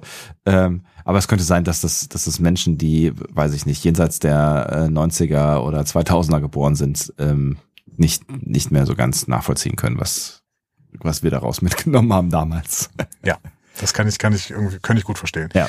Äh, ja, genau. Aber äh, auf jeden Fall da hat er eine Serie geschrieben, also zumindest ähm, hat er das meiste von dieser Serie geschrieben, von Aquarius. Und dann auch vor allen Dingen bei The Magicians. Da war er Headwriter mit insgesamt 21 Folgen. Was ist. Aquarius? Spielt David Duchovny einen Wassermann? Ich habe keine Ahnung. Ich habe nur gesehen, dass auf dem Titelbild von Aquarius David Duchovny drauf ist. Aquarius. Eine Folge, bei einer Folge hat er mitgespielt. Steht hier. Okay. Vielleicht hat dann David Reed diese Folge geschrieben. ähm, okay, schreibt's in die Kommentare, ihr kennt vielleicht Aquarius. Ich gehe mal gerade weiter, weil das ist nun wirklich nicht so wichtig an dieser Episode. Nein, für Star Trek ist es lose auf David, der wahren Geschichte eines Sektenführers und des Verbrechers Charles Manson. Also es hat nichts mit dem Wassermann zu tun offensichtlich. So, aber bitte mach weiter. aber, aber vielleicht mit dem Age of Aquarius an dieser Stelle dann, wenn es um Charles Manson geht. So, David Reed. Für Star Trek ist das seine erste Arbeit. Er wird aber noch Folge 6 mit dem Titel Lost in Translation schreiben. Habe ich auch schon mal gehört, den Titel. Keine Ahnung wo. ähm, also in seiner Twitter-Bio steht, dass er auch bei Battlestar Galactica dabei gewesen wäre. Das gibt allerdings die IMDb nicht her. Ähm, und äh, keine Ahnung. Also da steht BSG so. Ja. Und IMDb sagt, nee, BSG nicht. Man schmücke sich nicht mit fremden Federn. Ja, vielleicht hat er, vielleicht hat er da Kaffee gekocht am Set oder sowas und das hat die IMDb nicht als Rolle. Das kann sein. Auf der anderen Seite muss man natürlich auch sagen, dass er vielleicht besser weiß, was er getan hat, als die IMDb im Zweifel. Ne? Das im Zweifel ja. So, und bei Century Worlds wurde er als Consultant Producer geführt, was auch immer das ist. Er berät. Er berät einfach so, hier, nee, du, da würde ich jetzt anders. Ja, okay. Dann ist Jörg Hillebrand auch Consultant Producer bei ähm, Picard Staffel 3 gewesen. Ich glaube auch, ja. Ja, gut. Ja. Freut mich. Ähm, so, Regie äh, hat bei dieser Episode Amanda Rowe geführt. Die führt jetzt seit gut zehn Jahren Regie, hat aber noch gar nicht so viel gemacht. Äh, ihre meisten Folgen hat sie in der Serie Nancy Drew, von der ich noch nie was gehört habe. Nee. Ähm, in der ersten Staffel hat sie aber schon The Elysian Kingdom gemacht. Ah. Eine, eine, eine und Folge, die- die, äh, da, da, die ihr, also zu großen Teilen sehr gelobt habt. Also auch äh, in unseren Zusammentreffen mit äh, Menschen von äh, aus äh, unserer Community quasi, ähm, zum Beispiel auf der FedCon, war diese Folge tatsächlich also erstaunlich häufig Thema. Ja. Ja, genau. Und Ja. nicht nur nicht nur bei unserer Community, sondern allgemein auf der FedCon. Also ganz viele Fragen an Christina Chong gegen, äh, äh, gegen wegen Elysian Kingdom an sie. Ja. Und ähm, uns hat's ja nicht so gut gefallen, aber offensichtlich ist das ein Fan-Favorite, deswegen äh, fair enough. Das hat Amanda Rowe als Regisseurin äh, hingezaubert, möchte ich sagen. Ja, gezaubert ist das richtige Wort, ja. Ja, schön. Ähm, wenn du möchtest, gehen wir in die Folge rein. Unbedingt. So, wir beginnen im Previously On. Ich habe Ähm, ich hab, ich hab und- da gedacht, ich fänd's auch nochmal schön, wenn so eine Folge mal wirklich mit einer Story anfängt. Ne? Also ich verstehe, warum sie das machen, so, aber irgendwie, also irgendwie hätte ich mich gefreut, wenn nochmal so eine, wenn so direkt Spannung entsteht. Ja, aber das passiert doch, oder? Also ja, sie wollen nur nur noch mal andocken. Eigentlich ist es nicht nötig. Eigentlich kannst du das gesamte Previously On lassen. Also in dem Fall finde ich, finde ich schon, weil es wird eigentlich alles erklärt. Ja, aber ähm, es ist dann schon immer schön, ähm, dass, also ich weiß nicht, manchmal halten die Leute uns ja so ein bisschen für doof. Ne? Und dann äh, wird, falls ihr vergessen habt, Laan, die hatten Hass auf Augments. So. Ja. ne? Ja, ja, ja. Ähm, weil die die Erde fast zerstört haben. Ne? Und, und weil sie auch nun in Sing heißt. Weißt du, das, deswegen hasst die Augments. So. Okay, danke. ja, wissen wir das auch. Ähm, ist okay, ja. Genau. Und Laan ist gemobbt worden wegen ihres Nachnamens, das hat sie Una nochmal erzählt und deswegen äh, hat sie einen besonderen Hass. Ähm, und wir sehen auch nochmal die Szene aus der letzten Folge, in der Nira, äh, Nira Katul klar macht, dass Laan aus dem Schatten ihrer Vorfahren heraustreten kann, wenn sie denn nur will und wenn sie nur handelt. Weil es geht nur um ihr Handeln, sagt Nira. Dann lassen wir sie doch mal handeln. Ja, aber vielleicht ist es vor dieser Episode kurz an der Zeit, einmal kurz zu schauen, was wir eigentlich über die eugenischen Kriege wissen. Weil die eugenischen Kriege werden hier ständig gedroppt und vielleicht sollten wir mal gucken, was wissen wir denn überhaupt darüber. Ähm, Ja. wenn du bereit bist. Ich bin also absolut, ja. Ich musste, musste kurz drüber nachdenken. Also wir, weil wir das letzte Mal darüber gesprochen haben, ich glaube, es war in der zweiten Staffel PK, aber bitte ähm, äh, frische, frische mich auf, frische uns auf. Genau. Also die Eugeniken, Eugenikkriege, eugenischen Kriege oder die großen Kriege waren eine Serie von Konflikten auf der Erde. Und wenn man sie genau datieren will, fängt das Problem eigentlich an. In der ursprünglichen Zeitlinie waren sie nämlich zwischen 1992 und 1996 angesetzt. Die Angabe kam aus TOS, vor allem aus der Episode Space Seed, der schlafende Tiger, also diese erste Khan-Folge, die wir ja auch sehr, sehr gefeiert haben im Prinzip. Also Ähm, fast mehr als äh, diesen Film mit diesem Kahn. Ja, ich würde das fast streichen. Okay. Und seit PK Staffel 2 und auch nach dieser Folge müssen wir ein wenig dran zweifeln und sie ins 21. Jahrhundert verlegen. Das wird ja auch nachher noch erklärt. Die Kriege waren das Ergebnis eines, wissenschaftlichen Versuchs, die menschliche Spezies durch selektive Zucht und genetische Manipulation zu verbessern, führte dann aber zu verheerenden Auswirkungen auf die Erde und schätzungsweise 30, zumindest laut Thorsten Enterprise, oder wie in Century Words gesagt wurde, bis, mehr, bis mehrere 10 Millionen Todesopfer. Mhm. So. Das Also- wird uns in Ad Astra per Aspera noch erzählt. 30 äh, Todesopfer? Nein, 30.000? Nein, was, war- was war das? 30 Millionen. So, 30 alles Millionen oder mehrere 10 Millionen. Na, ist klar. Kann auch im Prinzip dasselbe sein. ähm, ja, mehrere 10 Millionen sind auch 30. Aber naja, gut, ich weiß, was du meinst. die eugenischen Kriege führten dann zu einem Verbot der genetischen Manipulation und zu Vorurteilen gegenüber Augments äh, sowie Diskriminierung gegenüber Lyrianern. Das kriegen wir sowohl in Century Words erzählt auch, als auch in äh, DS9 mit Dr. Bashir, I presume. Ja. Ähm, so, die alte Erzählung ist jetzt, die Augments waren eine Gruppe von Übermenschen, die in den 50er Jahren geschaffen wurde. Die waren physisch und geistig den normalen Menschen überlegen. Mhm. Ähm, das wird uns in TOS erzählt, aber auch in Enterprise. Ähm, und Khan Noonien Singh wurde zum Anführer der Augments und herrschte deswegen in den frühen 90er Jahren über große Teile der Erde. Mhm. Die Augments begannen dann in über 40 Nationen an, äh, die Macht an sich zu reißen und behandelten die eroberten Völker oft wie Sklaven. Und Khan selber sagte, er wäre quasi ein gütiger Diktator. Ja. Hm. Ähm, die genauen Ursachen der dann folgenden Kriege sind umstritten, aber sie führten im Endeffekt zu schweren Verlusten und letztendlich zur Niederlage der Augments. Khan und seine Anhänger wurden aber, äh, wurden aber, also die wurden besiegt und als Kriegsverbrecher verurteilt, aber die schafften es ins All. Khan und 84 andere mit dem Raumschiff Botany Bay. Ja. So. Und da fangen Und wir ja das- quasi an im Film, äh, ne, mit der Story mäßig, ja. Richtig, genau. Und mit der ähm, Botany Bay, genau, die äh, finden wir dann irgendwann auf dem Planeten. Genau. So. In späteren Jahrhunderten wurden die Ereignisse der Eugenischen Kriege als Vorläufer des Dritten Weltkriegs angesehen. Das äh, ähm, haben wir in New Worlds in der Pilotepisode schon gehört. Und ähm, was wir auch noch wissen, das wissen wir aus Enterprise, einige dieser Augment-Embryonen wurden von den Klingonen verwendet, um genetische Veränderungen bei sich selbst herbeizuführen. Mhm. Und das führte dann zu einer Mutation und veränderte das Aussehen und die biologische Struktur der Klingonen, weswegen die dann bei TOS wie Menschen aussahen. Also das ist die Erklärung von Enterprise, warum die Klingonen bei TOS wie Menschen aussahen. Das könnte ja auch die Erklärung dafür sein, dass die ähm, Klingonen in der ersten Folge der zweiten äh, äh, Staffel Strange New World so blöd waren. Vielleicht waren die einfach nicht irgendwie, obwohl, nee, die sahen ja so aus wie, egal, vergiss es wieder. Eben, genau. Also das, jetzt noch nicht. Das müsste, müsste dann irgendwann noch passieren. Ähm, wobei eigentlich muss es ja schon passiert sein. Schwierig. Vielleicht streichen wir das wieder raus. Ja. Ähm, aber nicht aus unserem Podcast. So, vielleicht aber aus dem Kanon. Eins, zwei, bitte schneiden, Ähm, bitte schneiden. Ja, nein, Quatsch, ja. Das wird In ja jemand äh, schneiden, ja. In den 60er Jahren des 23. Jahrhunderts wurden die Kriege als der letzte sogenannte Weltkrieg der menschlichen Besatzung des Raumschiff Enterprise bezeichnet. Das war auch in Space Seed. So. Durch Picard Staffel 2 und diese Folge hier bekommen wir jetzt eine etwas andere Entstehungsgeschichte erzählt und einen anderen Zeitraum. Mhm. Hier ist Khan vielleicht schon vorher als Projekt geplant worden, relativiert wurde das Projekt aber, äh, nee, reaktiviert wurde das Projekt aber von Adam Sung im Jahr 2024. Mhm. Der hat nämlich eine Akte des Projekt Khan aus dem Jahr 1996 in die Hände bekommen und das Jahr 1996 spricht dabei natürlich ein wenig dafür, dass die Zeit der ursprünglichen eugenischen Kriege beibehalten wurde. Ähm, Strange New Worlds hat aber jetzt schon ein paar Mal eher für das 21. Jahrhundert gesprochen. Anyway, wir kriegen es nachher erklärt in dieser Folge. Ja.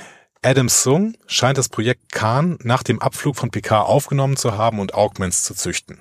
So, so jetzt haben wir am Ende dieser Folge, äh, am Ende dieser Staffel noch eine Erklärung bekommen, am Ende von Staffel 2 PK, und Ja. zwar von Terry Metellas.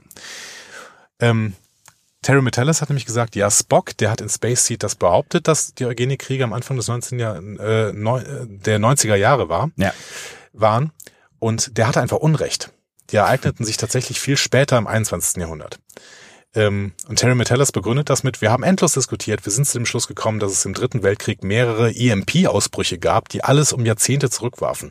Die Aufzeichnungen über diesen Zeitraum von 75 Jahren ab den 90ern waren lückenhaft. Vielleicht hatte Spock Unrecht, kein einfacher Weg, äh, wenn man möchte, dass die Vergangenheit wie heute aussieht und sich anfühlt.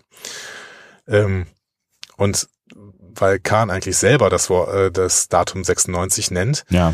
ähm, da hat dann irgendwer gesagt, ja, vielleicht, weil sie 1967 nicht damit gerechnet hatten, dass die Show noch sechs Jahrzehnte dauern wird. Das ist wahrscheinlich das äh, Wahre, was dahinter steckt. Ähm, Ja, nichtsdestotrotz bleibt halt eine schwierige Kiste, das halt umzudatieren, ne? Also, äh, ja, gut. Ja. Ja. Aber Aaron J. Waltke hat damals schon gesagt, es gibt auch die Wellen des temporalen Kalten Krieges, die die Hauptzeitlinien in Enterprise verschieben. Zumindest bis die Temporalabkommen dieser wackeligen Wackeligkeit ein Ende setzen. so. Und da setzt im Prinzip diese Episode an, und das werden wir nachher noch hören. Das Ja. Witzige ist, dass dieser Fehler jetzt als Fehler kanonisiert wurde, wenn ich das am Ende richtig verstanden habe. Darüber Ja. muss man gleich mal reden. Ja. Wie auch immer, wenn man die Lücke jetzt schließt, Adam Sung hat das Noonien Singh Institute for Cultural Advancement gegründet und seine Forschungen dort zusammengeführt. Schade ist natürlich, dass das Institut nicht Sung Institut heißt, aber dann hätte dieser Plot dieser Folge nicht äh, funktioniert. Richtig. Sung, Sing, Sang, ja, was auch immer. So, und dann gehen wir in die Folge rein. Äh, bitte. Heute, heute darf Laan das Logbuch schreiben. Mhm. Und wir haben eine Sternzeit mit einer Eins vorne, deswegen sage ich, vergessen wir das einfach mit den Sternzeiten. ähm, Äh, ich, ich fand übrigens, dass der, dass der Übergang vom Previously On in äh, quasi die Story äh, diesmal irgendwie sehr, sehr hoppla hopp kam. Ist, mir, ist dir das auch aufgefallen oder lag es irgendwie an das mir? Previously On war sehr, sehr kurz halt. Hm? Ja, aber es war irgendwie so, wir waren gerade noch irgendwie in der Vergangenheit, schwupps, Szene, zack, Enterprise, äh, plötzlich sind wir da, ohne dass ich, also kein Fade to Black, kann irgendwie nicht mal einmal kurz durchatmen, es ging einfach sofort irgendwie weiter, es, keine Ahnung, es war irgendwie Ja. komisch geschnitten, weiß nicht. Was ich mich gefragt habe, ist, ist es das erste sarkastische Logbuch? Und dürfen äh, Logbücher sarkastisch sein? Weil Laan sagt so, ja, ich habe viele Freunde gefunden. Äh, ich habe herausgefunden, dass Menschen es lieben, schlechte Nachrichten zu bekommen und dass Menschen es lieben, dass ihr Zeug durchsucht wird. Ähm, also Laan, glaubst du das wirklich oder ist das jetzt sarkastisch? Also ich glaube, es ist sarkastisch, Es oder? ist sarkastisch. Also so blöd ist hier nicht. Ja, aber es ist ja Personal Log, richtig? Ja, ich glaube schon. Ja. Gut. Wir sehen Laan im Leben auf der Enterprise. Sie erklärt den Streit zwischen dem neuen Transporter-Dude und einem Denobulaner. Mhm. Der erste Live-Action-Denobulaner seit Phlox. Ja. Ja, also wir hatten den Nobulaner in Lower Decks, aber seit Vlogs halt nicht mehr in Live-Action-Serien. Das ist äh, schon bemerkenswert. Ähm, dann muss die Spock sagen, dass er zu laut Laute spielt. Anonyme Beschwerde. Ja. Kurz überlegt, ob sie es selber Schade. war. Ja. Ja, maybe. Er verspricht auf jeden Fall wen weniger energisch zu üben. Ähm, dann diskutiert sie mit Pelia über die Herkunft von wertvollen Kunstwerken und Artefakten, die sie an Bord bringt.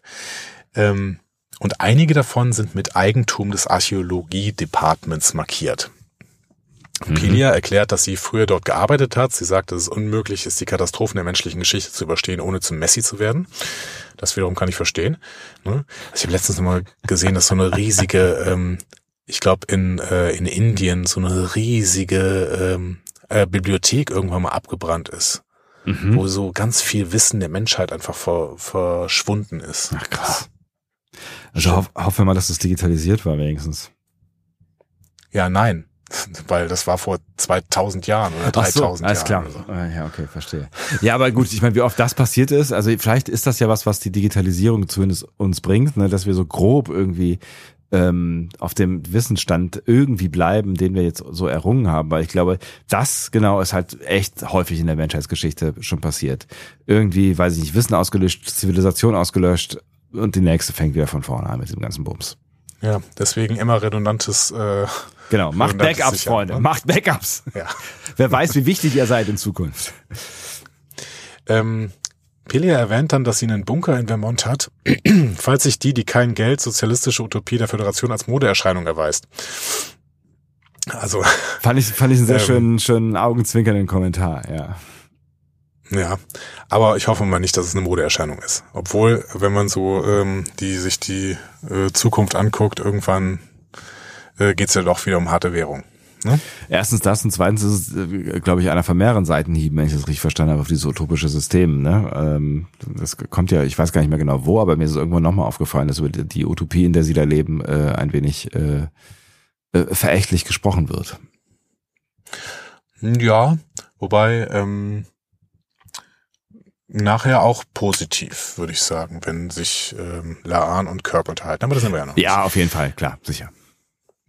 Also ähm, Pelia bemerkt dann, dass ein bestimmtes Werk eine Fälschung ist und schlägt vor, dass Laan dem Louvre mitteilt, sie sollte sich nicht mehr deswegen anrufen.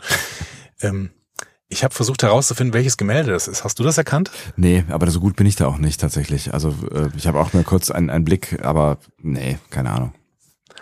Ich auch gar nicht. Ähm, dieses rote Viereck in der Mitte, ähm, da könnte es eigentlich das neben der Mona Lisa vielleicht berühmteste Gemälde im Louvre sein, das äh, Liberté Guidon le People von Oh, äh, ouais. Eugène, äh, Eugène Delacroix. Eugène Delacroix. Ähm, also da Wer kennt ihn nicht? da, ja, da gibt's so eine barbusige Marianne, die äh, quasi die äh, Anführerin von einem Volksaufstand ist und die äh, hat eine rote Flagge in der Hand. Okay. Und ähm, diese Flagge wäre halt auch so ein roter Fleck mitten im Gemälde, aber das ist bei dem Gemälde eher im oberen Bereich als in der Mitte. Also vielleicht hat jemand von euch dieses Gemälde erkannt. Ich weiß nicht, was es ist. Ähm, aber ich, es ist bestimmt eine Anspielung und wir sind einfach nur zu schlecht, es zu verstehen. Ja. Ähm, Aber dafür haben Lan wir ja sagt euch. ihr auf jeden Ja. Fall, Mhm. genau. Lan sagt ihr auf jeden Fall, sie soll sich bei Captain Pike deswegen melden. So. ähm, was sie auch später tun wird. Ja. Dann sehen wir noch Laan und Dr. Mbenga im Sportoutfit beim Sparring. Mhm. Was der alles kann, Ähm, dieser Mbenga. Mann, Mann, Mann. Ja, genau, das ist das ist offensichtlich, nachdem diese Storyline mit seiner Tochter vorbei ist, wollen sie uns jetzt im auf jeden Fall als Kriegertypen verkaufen. Ja, So, ne, ja. als, als Soldat. So. Früher hätte das Worf gemacht, auch. aber der ist ja irgendwie ausgebucht. Der ist ausgebucht und da, man muss dazu sagen, Michael Dorn, ich liebe Michael Dorn, er hat ganz, eine ganz tolle Leistung gebracht in äh, Staffel 3 von ähm, PK. PK, ja. Aber, aber Benga, ähm, also der Darsteller Babs Oliver Hook, ich, Entschuldigung, ich kann diesen Namen jetzt gerade nicht aussprechen, vor allen Dingen kann ich ihn nicht auswendig, die habe ich ihn nicht stehen. Aber der ist auf jeden Fall ja Kickbox-Weltmeister, auf jeden Fall kann er auf jeden Fall ganz viele Kampfsportarten, Ja. das sieht man dann auch, ne? Also das ähm, kann er schon ein bisschen besser als Worf. Und offensichtlich, äh, ja, definitiv. Und offensichtlich äh, lassen, lassen sie ja in dieser Staffel, das hat man ja irgendwie schon in der ersten Folge bemerkt, jetzt die Leute, die Dinge machen, die sie machen wollen. Ne? Äh, äh, Hashtag Musical-Folge. Ja, genau. Die Anzeichen verdichten sich ne? für- die Musikfolge. Ja. Gab jetzt schon wieder irgendein Interview, dass ähm, in Strange New Worlds jetzt noch etwas gemacht wird, was noch nie gemacht worden ist. Also die Zeitreisefolge kann es auf jeden Fall nicht sein. Nein, die war's, die war's definitiv nicht. Ne? Genau. Ähm, so. Laan ist auch nicht zu Unas Party im Quartier des Captains gegangen. Im Benga spricht sie darauf an und ähm, bemerkt auch, dass sie irgendwas beschäftigt, aber sie blockt ab. Und ähm, blockt ab und schlägt zu, quasi. Ja. Ja, ich kann das nicht verstehen, dass sie nicht zu dieser Party gegangen ist. Pike hätte bestimmt wieder eine Schürze angehabt und nett gekocht irgendwie. Genau, Aber- und vielleicht eine, eine Karotte, die den, den Hals abgeschlagen.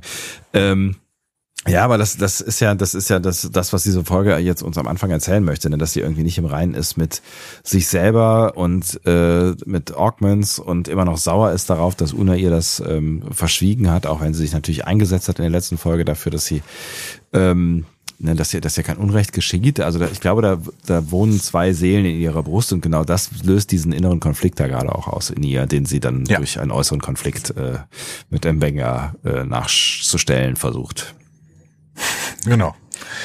So, dann patrouilliert sie im Gang und plötzlich vor ihr ein Lichtblitz.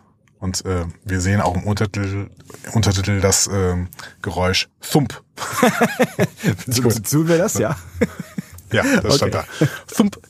Das erinnert So, mich irgendwie an, vor ihr an, bricht äh, an, an äh, äh, Monkey Island Spiele oder sowas, äh, wo dann auch immer so Ja, irgendwie schon ein bisschen ja, so. Ja. Genau. So, vor ihr bricht jetzt ein Mann im grauen Anzug zusammen. Schusswunde von einer Kugel. Er spricht von einem Angriff in der Vergangenheit und er gibt ihr ein Device. So.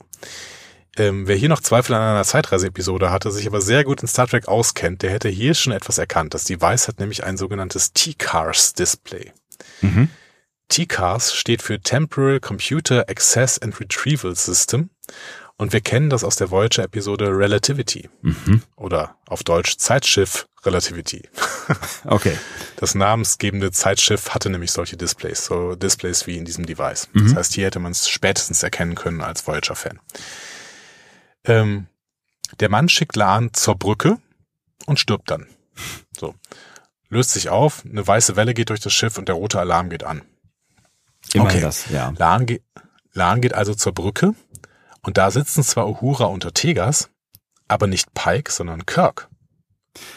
Und Kirk stellt sie dann auch zur Rede. Mhm. Was tun sie auf meinem Schiff? ja. Vielen Dank für Ihre freundliche Anfrage, aber wer zum Geier sind Sie? War eine schöne Szene, ja. Genau. Ja. Mhm. Ähm, in der alternativen Zeitlinie vom Finale der ersten Staffel war Laan ja erste Offizierin von Kirk. Hier offensichtlich nicht. Ja. Ähm, oder noch nicht. Wobei, nee, in der Zeitlinie kann es ja, kann sie es ja gar nicht geben, deswegen wäre sie es auch niemals geworden. Aber Richtig, ja. ähm, tja, wer weiß, ob sie vielleicht trotzdem noch irgendwann mal wird. So. Ähm, ja, und dann gehen wir ins Intro. Hm. Was hat das mit dir gemacht, äh, äh, dir, das, die Erkenntnis, dass wir uns in einer Zeitreisefolge äh, befinden, wo du ja bekennenderweise ein großer Fan solcher Episoden bist? Ich bin ja wirklich kein äh, Zeitreise-Hasser. Also ich Naja, du, du hast zumindest immer so ein bisschen, du echauffierst dich immer über die Folgen äh, der Dinge, die da passieren in solchen Zeitreise-Episoden. Wobei die ja, na, darüber wird noch zu diskutieren sein, aber zumindest so einigermaßen stringent kamen sie mir auf den ersten Blick vor. Aber nein, das stimmt doch nicht. Also ich, ich reg mich darüber auf, wenn der ähm, Reset-Button gedrückt wird, aber der Reset-Button wird ja gar nicht gedrückt. Also es geht ja schon darum, dass hier was passiert, was auch Auswirkungen hat. Und ähm, ich finde viele Zeitreise-Episoden in Star Trek sehr, sehr gut. Also, ähm, keine Ahnung. City on the Edge of Forever wird jetzt mehrfach Ja. zitiert, Okay. finde ich ganz, ganz großartig. Ähm, Times Arrow fand ich nicht so schlecht. Ähm, wie heißt denn diese Episode, wo Cisco und Bashir in die Vergangenheit reisen, um dann und und ähm, Die. Bell-Aufstände, Genau, mit den Bell-Aufständen. ja, weiß ich auch nicht mehr genau, ja. Ja, okay, ich habe Ja, die aber Unrecht ich auch ganz, nehme, ganz toll. ich nehme alles, äh, alles zurück und behaupte das Gegenteil. Ja, wir haben uns nur so oft Ja, darüber bitte. unterhalten, äh, ne, über Stringenz und Und Star Trek 4. Natürlich. Okay, ich nehme wirklich alles zurück und ähm, äh, wir gehen einfach mit großer Freude in diese Zeitreise-Episode hinein. So. Genau, da bin ich nämlich wirklich mit großer Freude reingegangen. Ähm, das Problem Laan muss jetzt aber erstmal warten, denn ein vulkanisches Schiff meldet sich und auf dem Screen erscheint Spock in vulkanischer Uniform. Ähm, und Stimmt. Kirk stellt sich ihm erstmal vor. Ne? Die kennen sich offensichtlich nicht. Er ist James T. Kirk vom United Earth Fleet Ship Enterprise. Mhm. United Earth Fleet kennen wir, glaube ich, aus Discovery Staffel 3. Ne? Da gibt's doch die, ähm, die Flotte der Erde, oder? In der, in der Zukunft. Ja. Ja. Mhm. Weiß aber nicht, ob die United Earth Fleet heißt, aber. Nee, weiß ich auch nicht mehr. kennen. Genau, weiß ich auch nicht mehr genau, ob die, aber ich vermutlich hat sie irgendwie anders geheißen, aber es ist genau gleiches Konzept. Ja. Ähm, Spock stellt sich als Captain der Shirel vor, äh, die wir übrigens auch nicht kennen, Mhm. ist aber Teplana-Class. Äh, die Klasse kennen wir aus Discovery und aus der alternativen Zeitlinie in Picard. Das heißt, die Klasse äh, ist jetzt nicht völlig unbekannt, aber dieses Schiff schon. So, die Vulkanier sind in einem zerstörerischen Krieg mit den Romulanern und wünschen sich nun Unterstützung von der Erde. Kirk lehnt ab, weil die Erde selbst im Konflikt mit den Romulanern steht und äh, sie könnte sich keine neue Front leisten. Harte Ende, Worte. Vulkanier Ende. Ja, richtig. Harte Worte, ja. ne? Spock versucht noch irgendwie mit so der äh, Feind deines Feindes ist dein Freund so zu kommen, so, aber ähm, an Kirk perlt das alles komplett ab. Also er macht sich jetzt irgendwie ja. jetzt hier äh, erstmal keine Freunde, zumindest keine vulkanischen Freunde und auf den ersten Blick denkt man auch so, Alter, was bist denn du für ein, also was, äh, was denn? Gleichzeitig heißt das jetzt natürlich, wenn die Vulkanier am Ende sind, dass wir einen Sieg der Romulaner sehen. Ne? Mhm. Und das hätte uns schon einen Hint geben können, wer eigentlich hinter dieser ganzen Sache stecken könnte. Das stimmt.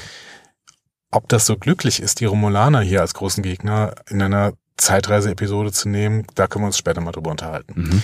Ähm, Laan hätte auf jeden Fall gerne jetzt ein persönliches Gespräch mit Kirk im Privaten und er gewährt es hier auch.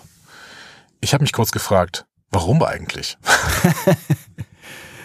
Ja, das stimmt natürlich, ne? ähm, weil es hätte, also sie hätte ja, also ich meine, in jeder anderen, also ich, günstigerweise kommen sie ja äh, dann irgendwie alle wieder zu ihr zurück, nachdem dieses Vulkanierproblem gelöst ist, ne? Dann drehen sie alle wieder um und so, äh, okay, zurück zu dir, so, ne?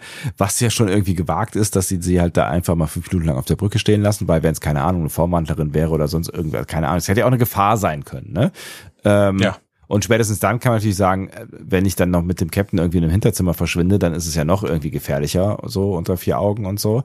Auf der anderen Seite ähm, weiß ich natürlich nicht, wie viel Erfahrung die haben mit Dingen, die genau solche sind halt, ne? irgendwelche Zeitreisesachen oder irgendwelche Sachen, die halt ähm, schwer zu erklären sind oder die halt vielleicht auch classified sind. Ne? Also wenn es halt irgendwer kommt, der irgendwie einigermaßen seriös aussieht und sagt so, hier, mir ist echt was Schräges passiert, aber ich kann es halt nicht erzählen. Und wenn dann eben nur dir, dann gibt's vielleicht ja auch so eine Art von Verständnis im Führungspersonal. Das kann schon sein, aber man muss schon sagen, auf der Enterprise D, wenn da irgendwer mit einem mit einer fremden Uniform, vor allen Dingen mit einem fremden Badge, einfach auf die ähm, Brücke gekommen wäre und gesagt hätte, so, ich möchte mit dir reden, Captain, dann hätte Worf den erschossen. ja, auf, auf jeden Fall hätte das versucht, ja bis, äh, bis, bis PK irgendwas gesagt habe, hätte, so. Ja, also. Ja. Naja, gut. Wir haben dann das Gespräch. Laan gibt Kirk jetzt ihre Theorien. Ihre Theorie ist parallele Zeitlinien. Ähm, Kirk hält das für möglich, aber der ist halt jemand, der irgendwie Occam's Razor gelesen hat. Ne? Also ähm, glaub, glaub bitte an das Wahrscheinlichste. Und das Wahrscheinlichste ist für ihn, dass Laan verrückt ist. Ja. So. Immerhin das, ne? Also das heißt aber, er erhält, er glaubt ja es erstmal, ne? Weil es gibt ja immer noch die Wahrscheinlichkeit, dass es einfach eine Falle ist. So, ne? Also dass da irgendwas reingetrickt wird. Aber das, das zieht er offensichtlich genau. nicht in, der, in Erwägung. Also er glaubt ihr auf jeden Fall, dass sie das glaubt. Ja, ja genau. genau. So, ja, genau. Und dann beginnen sie zu streiten. Mhm. Laan glaubt, dass das Device, das ihr der Typ gegeben hat, sie irgendwo hinbringen könnte. Und Kirk hofft, naja, vielleicht zurück da, wo du herkamst. Mhm. So. Ähm, sie pocht dann auf Starfleet Regulations. Er kennt keine Starfleet, ist natürlich auch schwierig. Ja. Und das artet dann in einen Streit aus, bis Kirk nach dem Gerät greift und sie beide durch das Drücken des Buttons in die Vergangenheit schleudert. Und ich, Tja. also ich finde, ich finde hier an der Stelle muss man auch dann irgendwie Kirk mal in, in, äh, in Schutz nehmen, ne, weil er dann irgendwie so ein bisschen als übergriffig und ähm, äh, impulsiv irgendwie dargestellt wird. Aber ich finde, der Weg, den er einschlägt, mal abgesehen davon, dass er ja wirklich sehr weit auf sie zugeht, ne? also dass er, wie wir gerade ja. schon gesagt haben, dass er äh, ihr erlaubt, mit ihm zu sprechen und so weiter und das ohne Sicherheitsvorkehrungen, äh, ist der Weg, den er dann vorschlägt, eigentlich ein konsequenter und sagt ja irgendwie, pass auf, ja, okay, keine Ahnung, was dieses Device ist, ich lasse das mal meine Technikgeist checken und dann reden wir nochmal miteinander. Ähm, ja. Das finde ich irgendwie voll okay, so diesen Weg. Ich meine, ich verstehe auch ein Stück weit Laan, dass sie sich jetzt irgendwie dieses Ding nicht aus den Händen nehmen lassen will, aber es ist halt eine schwierige Situation. So. Und dafür kommt Kirk, finde ich, hier in der Stelle so ein bisschen ähm, schlecht weg. Also davor mit den Vulkaniern ist er zu Recht schlecht weggekommen, aber irgendwie hatte ich so das Gefühl, hier kommt er so ein bisschen schlecht weg. Ja, finde ich auch. Und wir sind wieder haarscharf an Scotty vorbeigeschraubt, glaube ich. Ne? Also der hätte jetzt irgendwem stimmt. hätte das Device zeigen wollen. Das war ganz ja. knapp wieder. Ja, wer weiß. Ja, genau, stimmt. So. Und dann beginnen wir in einer Seitengasse, direkt mit einer 47 übrigens. Ne? Auf einer Mülltonne steht 2247. Natürlich. Ähm, Kirk ist entsetzt und versucht sie sofort wieder zurückzubringen, aber das Device funktioniert halt nicht mehr. Ne? Aber äh, hätte ich auch gemacht. Erstmal darauf rumdrücken. Dick, Klar. dick, dick, dick, schnell, zurück. so. 21. Jahrhundert, Igitt. Ja. Ja. Theorie von Laan ist jetzt, das Device will nicht, dass wir wieder gehen. Mhm. So. Ähm, Kirk ist völlig perplex. Laan geht sofort ins Konstruktive. So, lass uns mit diesem Angriff beschäftigen. Hast du einen Tricorder?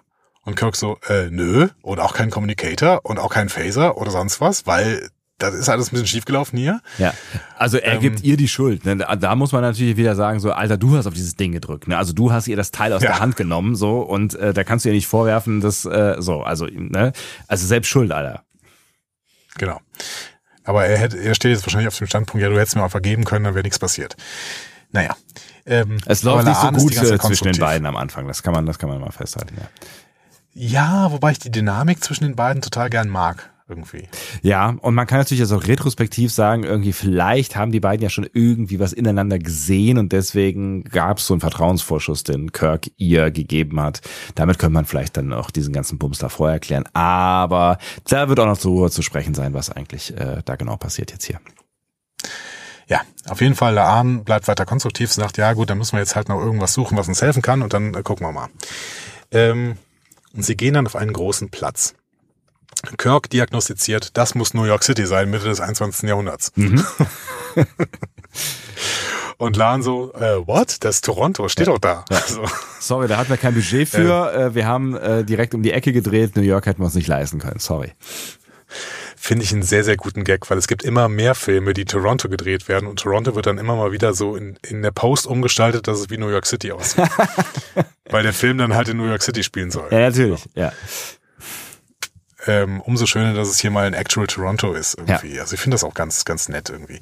Ähm, es könnte aber natürlich auch schon wieder ein, ähm, ein Verweis sein auf, keine Ahnung, City on the Edge of Forever oder sowas, wobei das glaube ich nicht New York war, aber ähm, dass es eigentlich eine amerikanische Stadt sein müsste. Ja. Ja. Ja, man kann natürlich fragen, was macht, was macht dieser, dieser Khan und der Sung und so weiter, was machen die eigentlich in Kanada, was soll das eigentlich so, ne? Aber warum auch nicht? Also, kein, Warum nicht? Ja, ja. Genau. Warum denn immer alles in den USA? Ja. Ähm, übrigens ist auch wieder schön nachvollziehbar, wo sie da jeweils sind. Also hier stehen sie vor dem Toronto Eaton Center, vor dem äh, auf dem Jean Dundas Square. Mhm. Das kann man alles sehr schön bei Street View nachvollziehen. äh, und dann kann man sich genau die Sachen wieder angucken, wo sie da jeweils sind. du bist Das also wieder spazieren gegangen, ja? Ich bin wieder ein bisschen spazieren gegangen. Mhm. Genau. Ich liebe ja auch Street View.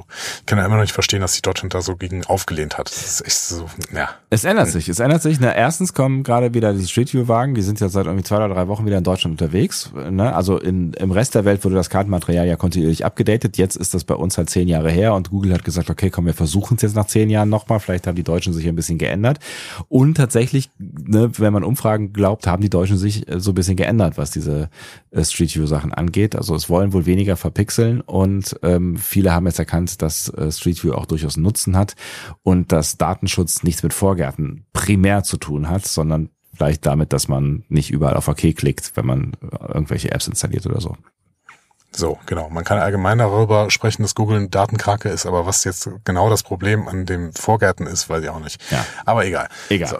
Ähm, Kanada scheint es hier nicht mehr zu geben, also in der, in der Zukunft. Ja. Zumindest spricht Laan in der Vergangenheitsform vom Land der Ahornblätter, Höflichkeit und Putin. Ja. Ähm, Kirk muss zugeben, dass er noch nie auf der Erde war. Der ist im All geboren, Mhm. auf der USS Iowa. es, es ist ein schöner kleiner Star Trek 4 Verweis hier. Das Originalzitat von Kirk in Star Trek 4 ist No, I'm from Iowa, I only work in outer space. Mhm. Ähm, eine USS Iowa kannten wir bislang noch nicht, aber es ist eigentlich ganz nett gelöst. So. Auf jeden Fall. Ähm, warum ist Kirk nicht auf der Erde geboren?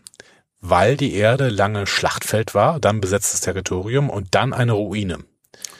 Ja, Klingt schon mal bitter, ja. und weil ihm jetzt kalt ist, müssen sie erstmal Klamotten kaufen gehen. So. Kaufen. Ja, das mit dem Kaufen, das fällt Ihnen ein bisschen später ein, aber naja, gut. Ja, das fällt ihnen später ein. genau. Ja. Aber erstmal gehen sie äh, gezielt in einen Laden. Da hat Kirk zwar erstmal Probleme mit der Drehtür, äh, Trailer-Szene, Ja. aber dann suchen sie sich Outfits aus. Erstmal natürlich dieselben, äh, bevor Kirk sich nochmal umziehen geht. Ja. So. Und ähm, da muss ich sagen, kam so dieses kurze Attraction-Game von Laan für mich so ein bisschen aus der Kalten. Hast du da irgendwie schon was mitbekommen davon, dass sie ihn irgendwie gut finden könnte? Ähm, nee. Ich weiß allerdings auch nicht, warum sich Kirk mit offenem Vorhang umzieht. Das ist mir völlig unklar. Post-Privacy-Gesellschaft Also so und so, ja. Genau, genau. Deswegen, wenn er, deswegen zieht er sich auf der Brücke um im Nor- Normalfall. Ist alles egal. Alles egal, ja. Vor allen Dingen vorher den Vorhang zu und dann äh, lässt er den Vorhang auf, damit Laan gucken kann. Auf der und anderen die muss Seite. sich natürlich zwingen, wegzuschauen. Ja. Sie, genau, sie muss sich zwingen wegzuschauen, weil was? Egal. Ähm, weil Kirk so ein, so ein heißer Braten ist, ja. Ja, offensichtlich. Also sie, ähm, sie hat da schon bestimmte Attraktivitätsvibes bekommen irgendwie. Auf jeden Fall. Naja gut, ich meine, es ist ja auch irgendwie. Also er ist jetzt nicht unattraktiv. Das kann man vor allen Dingen, wenn er mal diese Uniform nicht anhatte. Ich habe gedacht, so als er diese die Klamotten dann anhatte, äh, da äh, erschien er plötzlich auch deutlich attraktiver als äh, als vorher. Übrigens mit beiden Klamotten, ne? Ja. Also auch die ersten schon. Ja, auf Ja. jeden Fall. Diese, das hatte so ein bisschen Indiana Jones Vibes irgendwie, ne? Und aber auch das zweite, das funktioniert auf jeden Fall. Das sah, sah gut aus. Ähm, um deine Frage zu beantworten, nee, da kam es für mich auch noch relativ aus der Kalten. Auf der anderen Seite, ähm, ja, ich weiß nicht, Laan ist halt allein, ne? Und äh, in dem Moment, wo die plötzlich mal mä- äh, männlichen Kontakt hat, ähm, scheint die irgendwie dann relativ schnell drauf anzuspringen. Und der Ich ist weiß halt, nicht, ob das ja. so ein schönes Bild zeichnet von ihr, aber grundsätzlich äh, wird das so ein bisschen in den Kontext gesetzt, habe ich das Gefühl, oder? Ja, Es wird auf jeden Fall in den Kontext, also zumindest wird es versucht in den Kontext zu setzen. Und ähm, genau, I appreciate, also ich verstehe, was sie machen wollen, so ähm, genau. Aber ja, da ist trotzdem kam es für mich so ein bisschen, so ein bisschen, so ein bisschen schnell irgendwie, aber ja. Ich, ich kam damit klar. Es ist okay. Dabei, dabei ist es, so viel ist nicht in dieser Episode schnell gekommen. Die ist 61 Minuten lang. So. Ja, true. Sie bemerken dann, ups, wir brauchen ja Geld. Ähm, Kirk, Kirks Idee ist, ey, lass uns einfach weglaufen. Ja. Lan hat aber noch eine bessere Idee. Sie schmeißt ein Portemonnaie von einem Ständer in eine Tasche einer Kundin und als diese den Laden verlassen möchte, geht der Alarm los. Nachdem Ähm, sie beobachtet hat, dass da so Dinge abgemacht werden an der Kasse, also das fand ich, also ich meine, sie kann das ja eigentlich nicht wissen, ne? das fand ich dann schon irgendwie ähm, ziemlich, äh, also vielleicht war das auch das Mindset der der Security äh, Offizierin so, ne, aber fand ich auf jeden Fall gewitzt, dass sie das irgendwie gecheckt hat, was damit passiert mit diesen Dingern. Ich fand's total toll, dass diese Kundin einfach sagt, ach nee, guck mal, hier ist noch das Ding dran. Als ob die jetzt doch dieses Portemonnaie haben wollte. Also, was sie das gesagt? niemals ausgesucht hat. Ja, genau. Ich weiß nicht, ob das eine Komparsin war, die irgendwie die Rolle nicht verstanden hatte oder sowas, aber es war, irgendwie, war ganz witzig. Ja, ähm, genau. Sie nutzen auf jeden Fall die Gelegenheit, als dieser Alarm dann losgeht, äh, um den Laden zu verlassen. Mhm.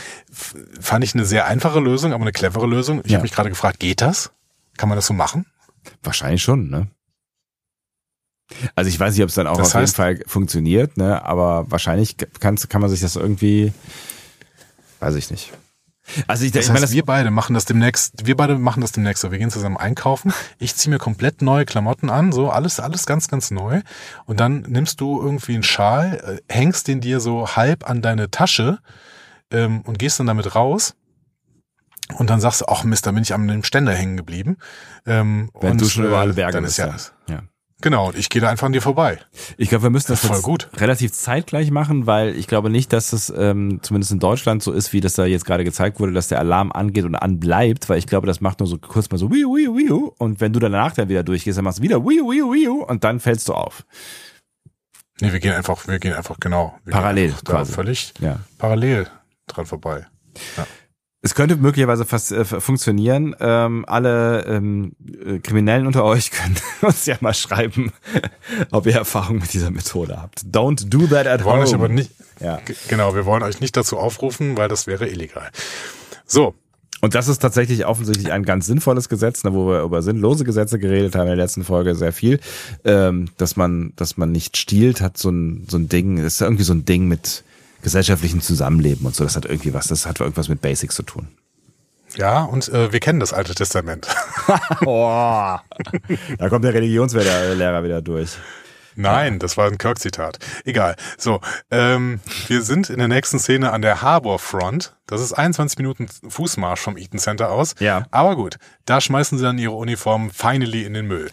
ähm, Ja, man muss sich ja. Ich habe auch gedacht, okay, das ist natürlich irgendwie auch krass, dass sie die in den Müll werfen. Vielleicht kann man die auch nochmal für irgendwas gebrauchen, so. Ne? Vielleicht hätten sie die auch irgendwo zwischenlagern können, weil ähm, Geld scheint ja dann irgendwann nicht mehr das Problem zu sein. Ähm, egal.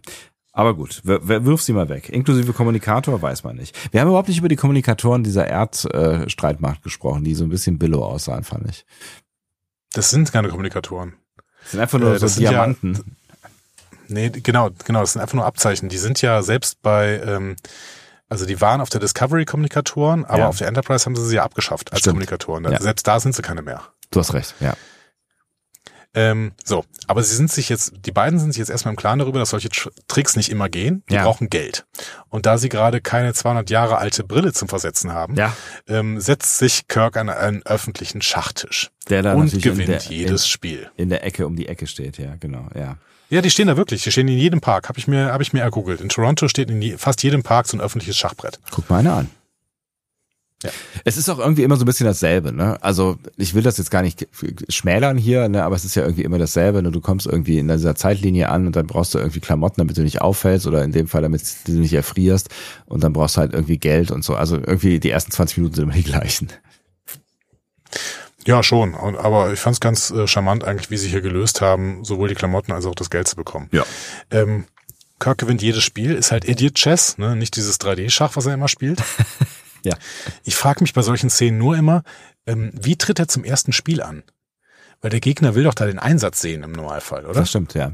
Ich meine, du kannst natürlich irgendwie sagen, das ist Kirk und der setzt sich ja jetzt hin und sagt so, hey Leute, ich bin äh, was auch immer und ich sage euch, ich werde die nächsten zehn Spieler, die kommen, schlagen. Ich habe jetzt noch keinen Einsatz, aber äh, ich verspreche euch, ich werde meinen Einsatz gewinnen und der wird hier auf dem Tisch liegen und alle, die sich trauen, so, kannst natürlich machen.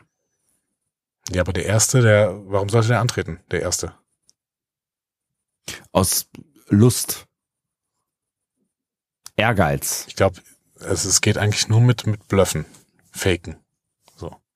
Ja, ich habe die 10 Dollar hier in meiner Hosentasche. Ja, ja, natürlich sind die hier. Ja. Klar. Also ich zeige sie jetzt nicht, aber sie sind auf jeden Fall hier. Ja. Ja, vielleicht auch das. Ja. Ähm, Im Hintergrund läuft da der Song This Is It von The Home of Happy. Mhm. Kennt auch kein Schwein. Keine 10k HörerInnen auf Spotify, ist aber ähm, jetzt schon in irgendeinem Trailer auch drin. Habe ich auf der Twitter-Seite von The Home of Happy gesehen. Mhm. Ähm, ich finde, hier hat, hat Paul Wesley als Kirk nochmal ein Stück weit mein Herz gewonnen. Hm. Weil er hier zum ersten Mal diesen Kirk-Charme aus, Ja. ausströmt. Ja, ja, So. ja. Absolut. Und ähm, ne, also generell können wir nochmal über den Kirk sprechen, den wir hier sehen in dieser Episode, aber ähm, das, das ist so, so langsam der Punkt, ne, wo er ja uns bis dahin so ein bisschen auf den Sack gegangen ist oder auch, glaube ich, auch gehen sollte. Das ist so der Punkt, so diese, diese, diese Szenen jetzt so um diese Zeit, ähm, wo es sich so ein bisschen wandelt, ne? Und wo es sich Ja. vielleicht, also auch die Beziehung zwischen den beiden so ein bisschen wandelt, ne? Also sie sind auch im Geschäft nicht mehr so total gegeneinander, aber da ist es immer noch so ein bisschen, ja, weiß ich nicht, und da kommt so langsam irgendwie so ein Twist ähm, in, in Ja. deren Beziehung und auch in die Rolle von Kirk, ja. Ja, finde ich auch. In der Nachbesprechungsszene von den beiden ist plötzlich eine ganz andere Lichtstimmung. Mhm. Ähm, allgemein wechselt die Stimmung und auch das Wetter bei den Außendrehs finde ich hier recht häufig. ähm, ich weiß nicht, in welcher Zeit sie das verteilt haben, aber ich finde, später ist es nochmal ein bisschen auffälliger. Ähm, Kirk ist jetzt in richtig guter Stimmung. Der kauft zwei Hotdogs und will Laan notfalls mit Verweis auf seinen Rang einen ausgeben. Mhm. Ähm, sie weigert sich, auch weil sie seinen Rang nicht anerkennt. und allgemein wundert sie sich, weil das ist ja hier die Zeit, in der diese großen ähm, temporalen Wechsel stattfinden und alles ist so nett irgendwie. Ja. Ne? Und das sagen sie irgendwie beide nochmal. Es ist ja irgendwie voll gemütlich hier so. Ne? Also sie fühlen sich beide Ja. wohl. Vielleicht auch ein bisschen zu wohl, wobei bei Kirk kann man es dann hinterher verstehen. Er erklärt ja nochmal, warum er da so irgendwie gechillt und unterwegs ist. Aber bei Laan habe ich dann irgendwann gedacht so, Leute, ihr seid jetzt in dieser Zeit, you've got one shot, so, ja, und ihr wisst überhaupt nicht, worum es geht. Und Kirk hat da jetzt irgendwie die letzten anderthalb Stunden Schach gespielt und jetzt schlendert ihr mit einem Hotdog irgendwie am Wasser entlang und tut immer noch nichts. Also ich bin da so kurz, also ich hab, hab nachvollziehen können, dass sie das alles schön finden, aber ich bin kurz ein bisschen nervös geworden. Ja, aber was sollen sie auch tun? Anfangen zu investigativieren, wie heißt das denn? Investieren, wie heißt das denn? Nachzuforschen hier. Ich meine, Laan Security äh, Chief Dingsbums. Die wird ja wohl irgendwie mit irgendwas anfangen können, zu sich zu überlegen, was Phase ist da. Ja, macht sie am nächsten Morgen. Da überlegt sie sich, was gab's denn im, äh, 21. Jahrhunderts für Ereignisse, die eventuell Wendepunkte der Geschichte sein können. Ja, aber da hätte sie ja auch schon irgendwie da beim Hotdog mit anfangen können. So, ach, keine Ahnung. Ich habe irgendwie nur gedacht, so, ihr habt überhaupt keine Ahnung, ob ihr, ob ihr ähm, zehn Minuten oder zehn Jahre von dem Event entfernt seid, um das es hier geht. Und ja. ähm, ihr tut gerade nichts dafür, um das herauszufinden. Das ist immer das Problem in temporaler Mechanik. Ne? Also ja. das, äh, ja, ob es passiert oder nicht, wer weiß. Und wann es passiert, wer weiß. Und ob sie es mitbekommen. Ähm, es kann ja auch sein, dass sie, dass sie, dass sie Hotdogs essen, während da irgendwie der Typ erschossen wird. Schade, hat nicht funktioniert. Dann haben wir zwei Leute in der Vergangenheit, die nie wieder zurückkommen und äh, die Vergangenheit äh, wurde nicht geändert und die Zukunft damit auch nicht. Ja, aber vielleicht war ja auch das Hotdog-Kaufen schon der Punkt, der Wendepunkt. Ja, you never know. Vielleicht Jetzt war eigentlich die ganze Zeit dieses Device angucken müssen. Was das jetzt? Geht das Device auf grün? Aber genau. das wusste sie ja auch nicht. Stimmt. Jetzt ist es ein Hotdog. Ist es das? Okay, nein, Mist. Na, auch nicht. Okay, ja. Aber allgemein muss ich sagen, also diese, diese gute Stimmung, die hat mich irgendwie angesteckt. Also ich, ich fand, das war so ein riesiger Werbeclip für Toronto. Ich will da jetzt auch hin irgendwie. Auf jeden Fall, ich hatte auch Bock auf Hotdogs, obwohl ich äh, irgendwie eigentlich gar keine Hotdogs mag. Und ich hatte auch kurz irgendwie das, das Gefühl, vielleicht mag ähm, Laan überhaupt kein Fleisch so. Und äh, naja, egal. In, in Würstchen ist ja auch, sind ja nur Spuren von Fleisch enthalten. Ne? Ja. Also ich mag auch keine Hotdogs. Ich fand die jetzt auch nicht so attraktiv irgendwie. Ich habe nee, ein großes Brötchen gesehen. Er hat, er, er hat vor allen Dingen keine, keine, ne, es stand daneben standen halt die Soßen, ne? Also die konnte, die konnte man sich, da konnte man sich selbst bedienen. Ähm, hat er nicht gemacht. Also es waren trockene Ach, Brötchen, das waren trockene Brötchen mit einer Wurst drin. Und er sagt, oh, dickes Brötchen mit so einer kleinen Wurst drin. Wie lecker! Ich muss mir noch einen holen. Leute, was esst ihr denn in der Zukunft? Ist das Essen in der Zukunft wirklich so schlecht? Ja, offensichtlich. Das ist ja ganz fürchterlich. Ach, ja. Und dann sind ja auch noch diese süßen Papp Papprötchen. Ja, egal, come on. Ja, whatever. Ich will, ja. will euch eure Hotdogs nicht malig machen. Nein, und Kirk ist ja auch leicht zu begeistern, denn danach bewundert er den Sonnenuntergang. Ja. Den Wobei, er aber noch nie gesehen hat. Ja, erstens das und du hast schon ein paar gesehen in deinem Leben und er hat halt noch nie einen gesehen. Ja. Genau, die gibt's nämlich auf seiner Erde nicht mehr. Das sind nur noch Aschewolken und Untergrundhabitate auf dem Mond. Ja. Und wir gewinnen mit und mit so die Überzeugung, dass die Zeitlinie auf jeden Fall nicht die ist, die wir erhalten wollen. Falls genau, es da noch Zweifel gegeben hat, ja. Exakt das habe ich mir auf diesem Punkt aufgeschrieben. So, hier wird Schritt für Schritt vorbereitet, dass kein Zweifel mehr daran besteht, welche Zeitlinie zu retten ist. Ja. So. Nicht, dass wir da jemals dran gezweifelt hatten, spätestens ja. als Spock mit den Vulkanien untergegangen ist, in der allerersten Szene in dieser Zeit. Aber uns wird das schon nochmal deutlich gemacht, so irgendwie. So, diese Zeitlinie ist auf jeden Fall äh, ja. nicht die, die wir retten sollten. Genau. Da, da geht wirklich alles schief, Freunde. Jetzt kommt, die, jetzt kommt die Szene, über die ich am meisten gestolpert bin. Sie wollen jetzt irgendwo ins Warme und schwupp finden sie sich in einer riesigen Wohnung mitten in Toronto wieder. Unfassbar, oder? Ich meine, was hat, was hat er denn da gewonnen? 2000 Dollar? Also es sah so aus, als hätten sie keine ich, Ahnung, mal 50 Dollar jetzt irgendwie, da können sie mal was zu essen von leisten und wenn es gut läuft, vielleicht noch irgendwie ein Jugendherbergszimmer. So, aber nein, es ist das Loft. Also ich habe mir, ich habe tatsächlich mal kurz die Preise für Toronto, äh, die Wohnungspreise in Toronto mir angeguckt. Die sind höher als in Berlin. So. Wo haben die plötzlich diese Bude her? Das ist völlig unbegreiflich. So. Absolut, ja, verstehe ich auch nicht. Also ne, und ich finde, das ist auch in das ist auch in anderen Zeitreise-Episoden besser gemacht worden, wie sie dann irgendwie eine, eine Wohnung gefunden haben oder sowas. Ne? Also ja, oder wenn sie halt irgendwie in so, so ein Billy Billow Motel, was auch immer gegangen wären, wo es halt irgendwie einen kleinen Raum gibt und sie schläft im Bett und er auf der Couch auf dem, oder auf dem Boden davor oder was auch immer äh, in in zehn Quadratmetern. Also das hätte das hätte für mich auch funktioniert, weil also ich hätte können mir schon vorstellen, dass die da jetzt irgendwie weiß ich nicht 100 Dollar gemacht haben oder was auch immer, aber halt keine 1000. Ja, das sah auf jeden Fall aus wie so ziemlich das teuerste Apartment, was es in Toronto wahrscheinlich gibt. Ja. Also dieser Ausblick auch, ne, über ja. die gesamte City. Ach, naja. Mit, mit, mit brennendem offenen Kamin und also, hör mal. Äh ja. Gut. Laan kann nicht schlafen und sucht die Nähe zu Kirk. Der bekommt das mit, sagt aber nichts.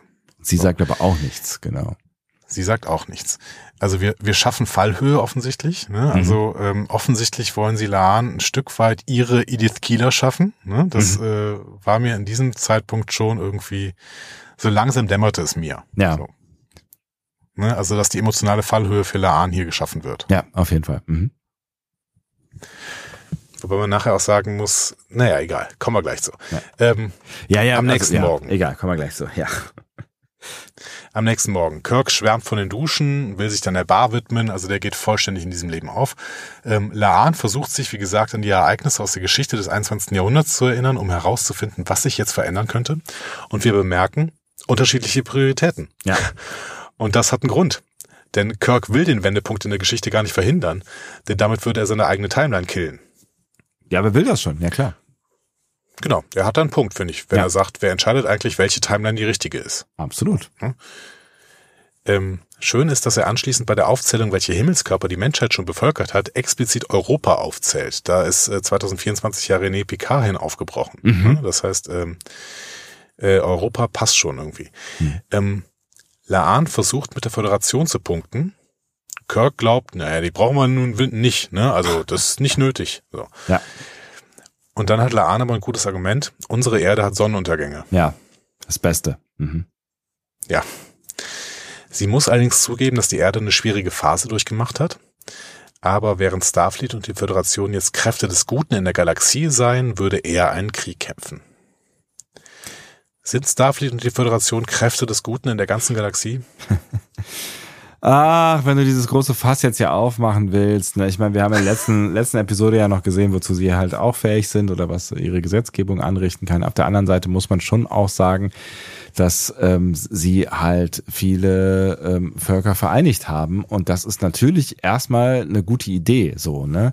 Also nur ähm, weil Europa an einigen Stellen nicht rund läuft und die Gesetzgebung vielleicht nicht immer total mega super toll ist, ähm, ist der Gedanke an Europa und ich rede jetzt nicht vom Jupitermond, sondern von unserem Europa. Ähm, Ja. ist der Gedanke an Europa ähm, der richtige und das Konzept Europa meiner Überzeugung nach auch. Ähm, also würde ich auf die Frage antworten, äh, lieber Isolationismus äh, und äh, äh, Krieg auf, der auf der Erde oder äh, Postkriegstimmung oder halt ein vielleicht nicht so ganz hundertprozentig rundlaufendes föderales System von verschiedenen Völkern, die miteinander für die gleichen Rechte kämpfen. Naja, die Antwort ist eigentlich klar, oder? Ich gebe dir einen Applaus. Die Antwort ist natürlich ein Ja. Ne? Natürlich sind Starfleet und Föderation Kräfte des Guten. Auch wenn sie nicht immer alles gut machen, sind sie Kräfte des Guten in der ganzen Galaxie. Würde ich auch definitiv sagen. Ja. So. Ähm, genau. Und Laans Punkt ist dann, er könnte also ein Entdecker sein, während er ein Krieger ist. Und Kirk zweifelt noch, und was, wenn ich in der Timeline gar nicht existiere? Hm? Ja. Und sie sagt, ja, tust du aber. Und das weiß ich von deinem Bruder. Und das ist das ausschlaggebende Argument für Kirk, denn offenbar lebt George Samuel Kirk in seiner Zeitlinie nicht mehr. Ja. So.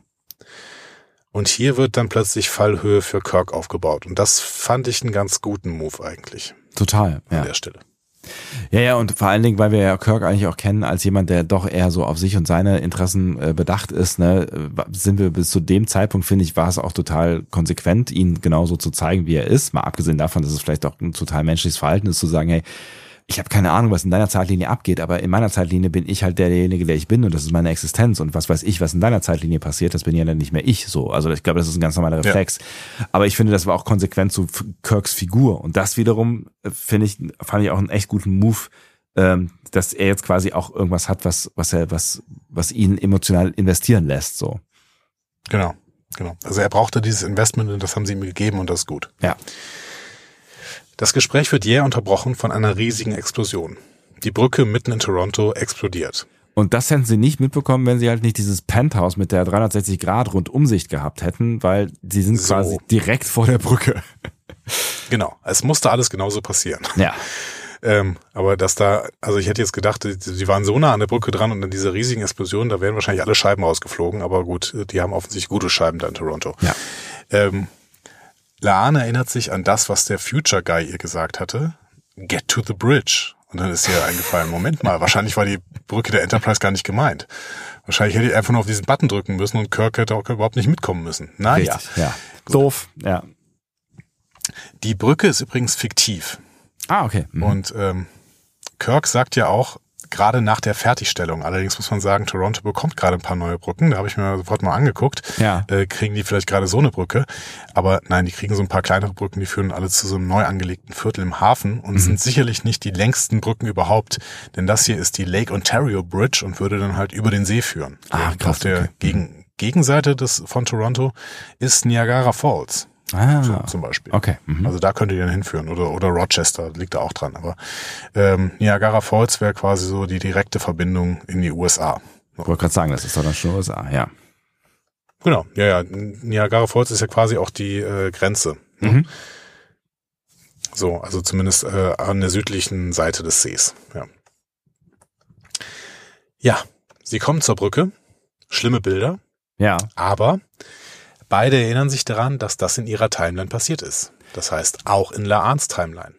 Wenig los da, Es ne? Also hatte ich so das Gefühl. Also irgendwie, da, sie standen da relativ alleine vor dieser Brücke. Äh, Da war ich ein bisschen irritiert. Äh, Aber Ja, da waren schon ein paar Schaulustige, ne, Ja. ein paar Leute, die da irgendwie beobachtet haben, aber das, das ist halt zusammengestürzt. Ne? Also was Ja. sollen sie machen? ja. Hm? Ja.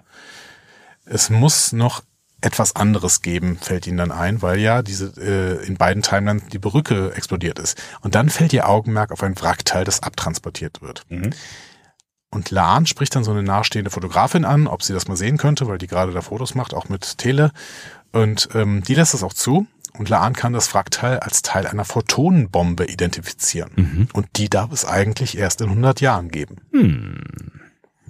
Photonenbomben kennen wir übrigens noch nicht. Also wir kennen Photonentorpedos, aber noch keine Photonenbomben. Mhm. So. so. Sie wollen also diesen Lieferwagen, in den die Wrackteile jetzt gebracht werden, verfolgen. Laan erinnert daran, dass die meisten Autos in dieser Zeit private Besitzer haben. Das würde ich äh, unterstreichen, das sieht, sehe ich auch so. Ja. Ähm, Kirk stört das nicht. Der findet in der Nähe eine Dodge Challenger. Natürlich. Und da haben wir natürlich so einen kleinen, kleinen Callback zu Star Trek 2009. Da fuhr Kirk zwar eine rote Corvette, die auch ein bisschen alt war schon, Ja. aber auch ein rotes Auto und das äh, passt dann irgendwie. Und natürlich muss es Also. so, eine, so eine Sportkarre sein, ne? die man halt ohne größere Probleme bekommt, ja.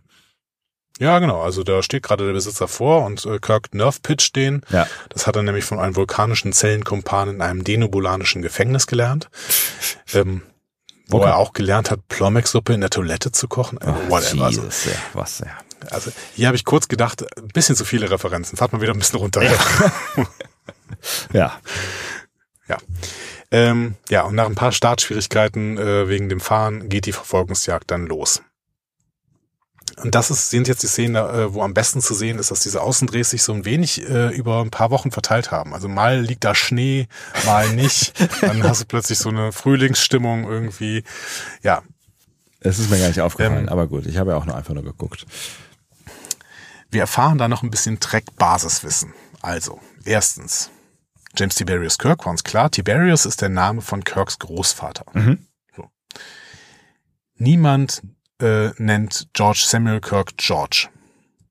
Das ist ganz gut, weil ähm, ne, Kirk hat ihn immer Sam genannt und hat immer gedacht, dass alle anderen ihn George nennen, aber das ist, wird hier auch nochmal aufgelöst. Mhm.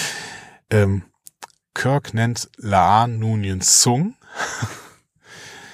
Das Ganz- ist eine In-Universe und eine Out-Universe-Referenz. Das ist ganz, ganz schön irgendwie, finde ich. Das stimmt und ein ganz, ganz wichtiger Punkt für Sie. Also ich finde, das, das Genau. ist, das ist hier, finde ich, der wirkliche Investpunkt, so, den ich auch nachvollziehen kann, so bei, bei Laan.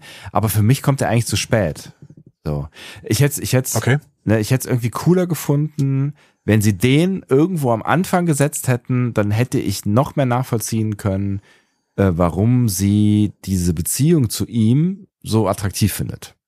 Aber gut, das, das nochmal hier so nebenher. Ich fand, ich fand, ich fand es nämlich Ja. mega geschickt. Also ich fand das total geschickt hier gesetzt und dass sie daraus dann quasi das entwickeln, was sie daraus entwickeln. Aber ich, ich finde, es kommt hier ein Hauch zu spät. Egal. Ja, wobei vielleicht das schon fast eine Motivation gewesen wäre, sich die andere Timeline äh, näher anzugucken für ähm, Laan und vielleicht musste sie erstmal herausfinden, dass diese andere Timeline definitiv nicht das ist, wo sie sein möchte. Ja, ich glaube, Story, Auch Story, wenn es da kein Nunien Singh gibt. ja, Storytelling-mäßig, glaube ich, jetzt wahrscheinlich auch nicht anders funktioniert, als es dann halt irgendwie so um die Zeit zu machen. Ne? Aber ähm, ich fand den Move nur so cool und hätte irgendwie gedacht, so, ja, hätte sie das früher gewusst oder hätte ich das, also wäre wär das früher quasi passiert, dann hätte ich noch besser nachvollziehen können, warum, ähm, sie das gerade so reizvoll findet, äh, mit, mit Kirk da so rum zu hantieren.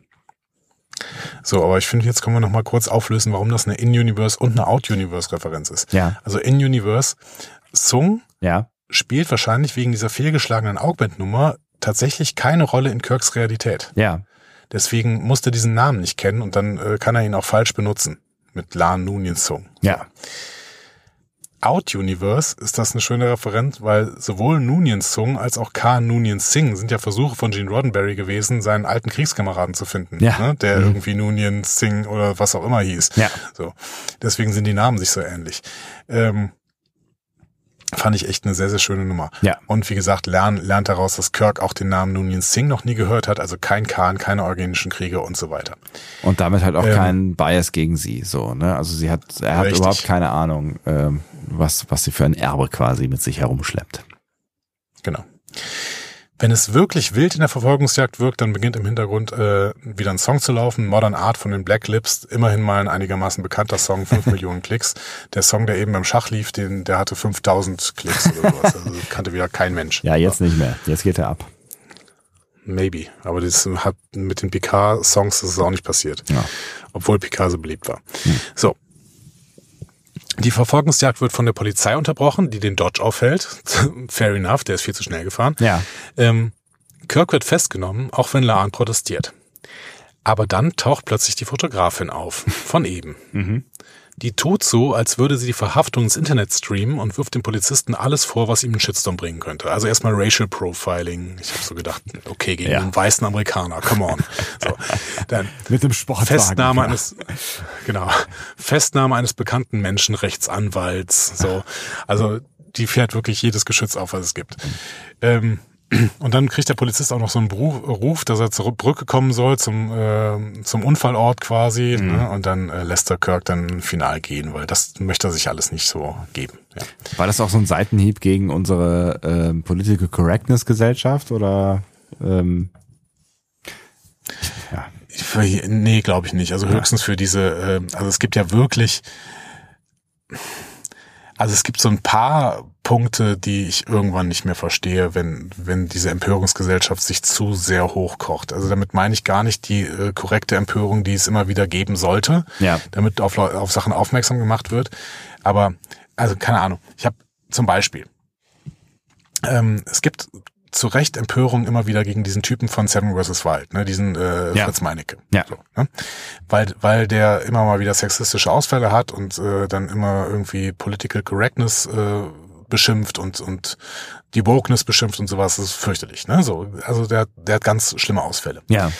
Jetzt hatte er in der letzten Staffel, da waren die irgendwie, die, die sind dann in Panama ausgesetzt worden und da waren überall so Mücken und Fliegen und so. ne? Ja. Und die haben genervt. Und dann hat er sich Schlamm genommen und sich das überall hingeschmiert, weil diese Mücken dann weggehen. Ja. ne? Oder dann halt nicht, nicht nerven. Ja. So. Und dann gab es auf Twitter den Vorwurf, der würde Blackfacing betreiben. Okay. Ja, gut. Mhm. Und ich finde da, also es gibt so die, den Unterschied. Wenn der irgendwie sexistische Sprüche macht, während er eine Fahrradtour irgendwie macht und Ja. dann diese auch auf sein Thumbnail bei YouTube packt oder sowas, dann finde ich die Empörung an der Stelle korrekt und darauf sollte aufmerksam gemacht werden. Absolut. Wenn, wenn der Typ sich Matsch in den, äh, ins Gesicht schmiert, weil er sich Mücken davon abhalten will und dann nennen das Leute ähm, Blackfacing, dann sei ist nee, also Leute, ja. Blackfacing ist Blackfacing ist scheiße, aber das ist kein Blackfacing. Ja. So, das machen Leute einfach, um sich gegen Mücken zu schützen. Punkt. So. Ja, ja, ja. Ja, ich Ja. weiß, worauf du hinaus willst. Und ähm, genau, also fair enough. Äh, und vor allen Dingen haben, haben ähm, glaube ich, nochmal, äh, die, ist die amerikanische Polizei, über die kanadische kann ich nichts sagen, aber da kennen wir ja genug Beispiele, dass ähm, dass da Dinge auch einfach nicht so laufen, wie es laufen sollte. So, und vielleicht ist das so eine kleine Referenz ähm, daran, dass Ja, man. so- aber deswegen würde ich ja. sagen, nicht, nicht gegen die allgemeine, ähm, gegen die allgemeine Kultur, sondern vielleicht gegen Leute, die einfach übertreiben. Weil Racial Profiling gegen den weißen Amerikaner im Sportwagen kann es schlichtweg nicht geben. Punkt. also auch wenn es ein Amerikaner in Kanada ist, aber nein, so. Ja. Das ist kein Racial Profiling. Ja. So. Okay. Und wenn jetzt irgendwer von euch Rassismus gegen Weiße in die Kommentare schreibt, dann wird es sofort gebannt. Genau, aus Gründen. Ähm, der Polizist lässt Kirk auf jeden Fall gehen. Ähm, und Kirk und Laan gehen rüber zur Fotografin und stellen sich als Vanessa und Jim vor. Also Mhm. Jim war vielleicht nicht ganz falsch, aber Ja. Vanessa, keine Ahnung, wo sie das jetzt hergezogen hat. ähm, und die Fotografin stellt sich als Sarah vor. Mhm. Ähm, es stellt sich raus, dass sie auch den Van verfolgt hat und sie hat auch eine Theorie. Die Brücke wurde gesprengt, weil sie ein Symbol für das Zusammenwachsen der Menschheit ist, und zwar von Aliens. Natürlich. Und weil die beiden sie angucken, als wäre sie bescheuert, dreht sich die Fotografin dann um und geht. Ähm, Kirk will sie aufhalten und erzählt die Geschichte, dass seine Frau, also Laan, Ja. von Aliens entführt wurde. und dann haben sie die Aufmerksamkeit von Sarah wieder. Spätestens, als Kirk dann sagt, dass sie die Photonenbombe gesehen haben. Ist schnell geschaltet, der gute James T. hier, ne? Ja, also offensichtlich hat er äh, gedacht, okay, äh, wenn da Leute an Aliens glauben, die noch nie irgendwie die Existenz von Aliens überhaupt wahrnehmen konnten, dann muss ich der auch irgendwas erzählen. Ja. So, ja. Tja. Und jetzt droppt Sarah alle Verschwörungstheorien, die sie kennt. Deep State, internationale Verschwörung, Kaltfusionsreaktor in der Stadt, aber auch Tschernobyl, die riesen Tunguska-Explosion in Sibirien von 1908, die Ermordung JFKs, äh, Random Gas Leak Explosions. Bei all dem ging es um die Verzögerung menschlichen Fortschritts. Hm. Ähm, ja, und hier wird's für mich ein bisschen problematisch, ehrlicherweise. Ja. Was möchte uns Star Trek damit sagen? Waren das alles die Romulaner? Die Frage, die hätte ich auch noch später gestellt tatsächlich, aber ähm, keine Ahnung. Also es gibt da zwei Möglichkeiten für mich. Ne? Äh, Möglichkeit eins, ja, so, dann äh, sind sie es aber immer noch gewesen, also auch in der neuen Timeline. Also dann, dann sind es halt, dann waren es halt die Romulaner, so, ne? Ähm, Mhm. Und dann müssen wir halt auch in unserer Geschichte damit leben, also auch natürlich auch in der Realität, dann müssen es auch die Romulaner sein. Ähm, Variante zwei ist, sie bedient sich halt hier einfach nur dieser, dieser Mythen, um diese Geschichte halt irgendwie zu unterfüttern oder ihre Rolle zu unterfüttern. Das wäre jetzt für mich die, ähm, die gehbarere Variante. Wobei es dann nochmal so ein Gespräch gibt, da hinterher in diesem Genau. Institut. Okay, dann verschieben wir das mal nach nachher, um dann nochmal das Urteil zu fällen. Ja. Ja. Ähm, sie gehen jetzt zusammen erstmal Poutine essen. Lecker, ne, wie wir auf der FedCon. Ich erinnere mich sehr, sehr ger gern daran. Absolut. Ja. Ähm, da haben wir nur Poutine gegessen irgendwie das ganze Wochenende. ähm, Ja. Kirk, Kirk glaubt Sarah zumindest die Hälfte der Dinge. Laan hält sie für, die hat sich verrannt irgendwie. Ja. Ne? Und dann kommt Sarah dazu und zeigt ihnen Fotos, unter anderem von einem remolanischen Bird of Prey. Mhm. Außerdem hat eine Shisha-Bar in der Nähe der Brücke ein Überwachungsvideo von einem Typen aufgenommen, der da gewartet hat. Derselbe Typ, der nachher bei der Aufräumaktion am Van stand. Tja, Tja. Da kann man sich natürlich erstmal Also- fragen, warum macht sie das, ne? Aber ähm, auch das wird ja dann irgendwann klar. Ja. Auf jeden Fall hat sie, äh, also ist, ist das jetzt ein Grund, nicht mehr zu sagen, dass sie völlig kirre ist. Und ähm, das heißt, man muss bestimmte Sachen, die sie gesagt hat, ernst nehmen. Ja. Warum Sarah jetzt im Endeffekt denen nicht einfach gesagt hat, wo dieser Fusionsreaktor ist, Es hätte die Sache Unklar. beschleunigt, ne? Also ja. Ja. Aber vielleicht ähm, war das so ein bisschen so dieses, ähm, sie muss, sie müssen selber drauf kommen, damit sie halt irgendwie einen Invest haben oder was auch immer, keine Ahnung. Oder vielleicht wusste sie es nicht. Kann natürlich wohl. Okay, also die Romulaner haben zwar totale Bomben, aber kein, kein äh, Scanner für Fusionsreaktor. Also- Naja. ja. Ähm, sie verabschieden sich von Sarah, die glücklich ist, dass ihr jemand zugehört hat. Und ähm, Kirk ist nach dem romulanischen Schiff noch überzeugter, dass Sarah mit vielem Recht hat. Er dockt deswegen nochmal beim Fusionsreaktor in der Stadt an. Mhm. Also, Kirk weiß, dass der existiert, denn in ein paar Tagen wird er angegriffen und gesprengt mitsamt Toronto, Mhm. Erstschlag der Romulaner. Ja. Laan weiß davon in ihrer Zeitlinie aber nichts. Und da denken sie, okay, dann ist das wahrscheinlich der Punkt. Ne, dann ist das dieser Wendepunkt der Zeit. So. Ja. Also machen sie einen Plan. Fusionsreaktor finden, Zerstörung verhindern. Aber wie ohne Tricorder? Hm. Und dann bekommt Lan aber beim Schauen des Wetterberichts eine Idee. Vermont. Da war doch was. Ja. Diese, diese Trope, irgendwas läuft im Schaufenster und gibt mir die entscheidende Info. Das ist auch so ein Filmding, oder? Also ich glaube, in keinem Schaufenster läuft mehr irgendwie Fernsehen oder sowas, oder? Ähm, Im Schaufenster nicht, aber ich habe letztens gesehen. Ja, doch bei Apotheken, bei Apotheken. Stimmt, bei Apotheken läuft noch, ne, und in, in so den letzten drei Radio- und Fernsehtechnik-Läden, die es vielleicht noch irgendwo gibt. Ach komm. Ähm, aber vielleicht auch in der Zeit in der Gibt's auch nur noch in Köln-Ehrenfeld und, und in Berlin äh, Friedrichshain. Wahrscheinlich. Aber ähm, was es was es jetzt gibt, ich weiß nicht, ob du das schon mal gesehen hast, es gibt ja hier so diese, diese Carsharing-Autos, äh, ShareNow und so weiter, ne? Und ich glaube, es ist ein ShareNow-Auto gewesen. Das sind genau, habe ich ein Bild von auf ähm, Instagram gesehen und ich gehe jetzt mal vorsichtig davon aus, dass das äh, echt war, weil äh, sich zwei Menschen, die ich äh, kenne, darüber unterhalten haben.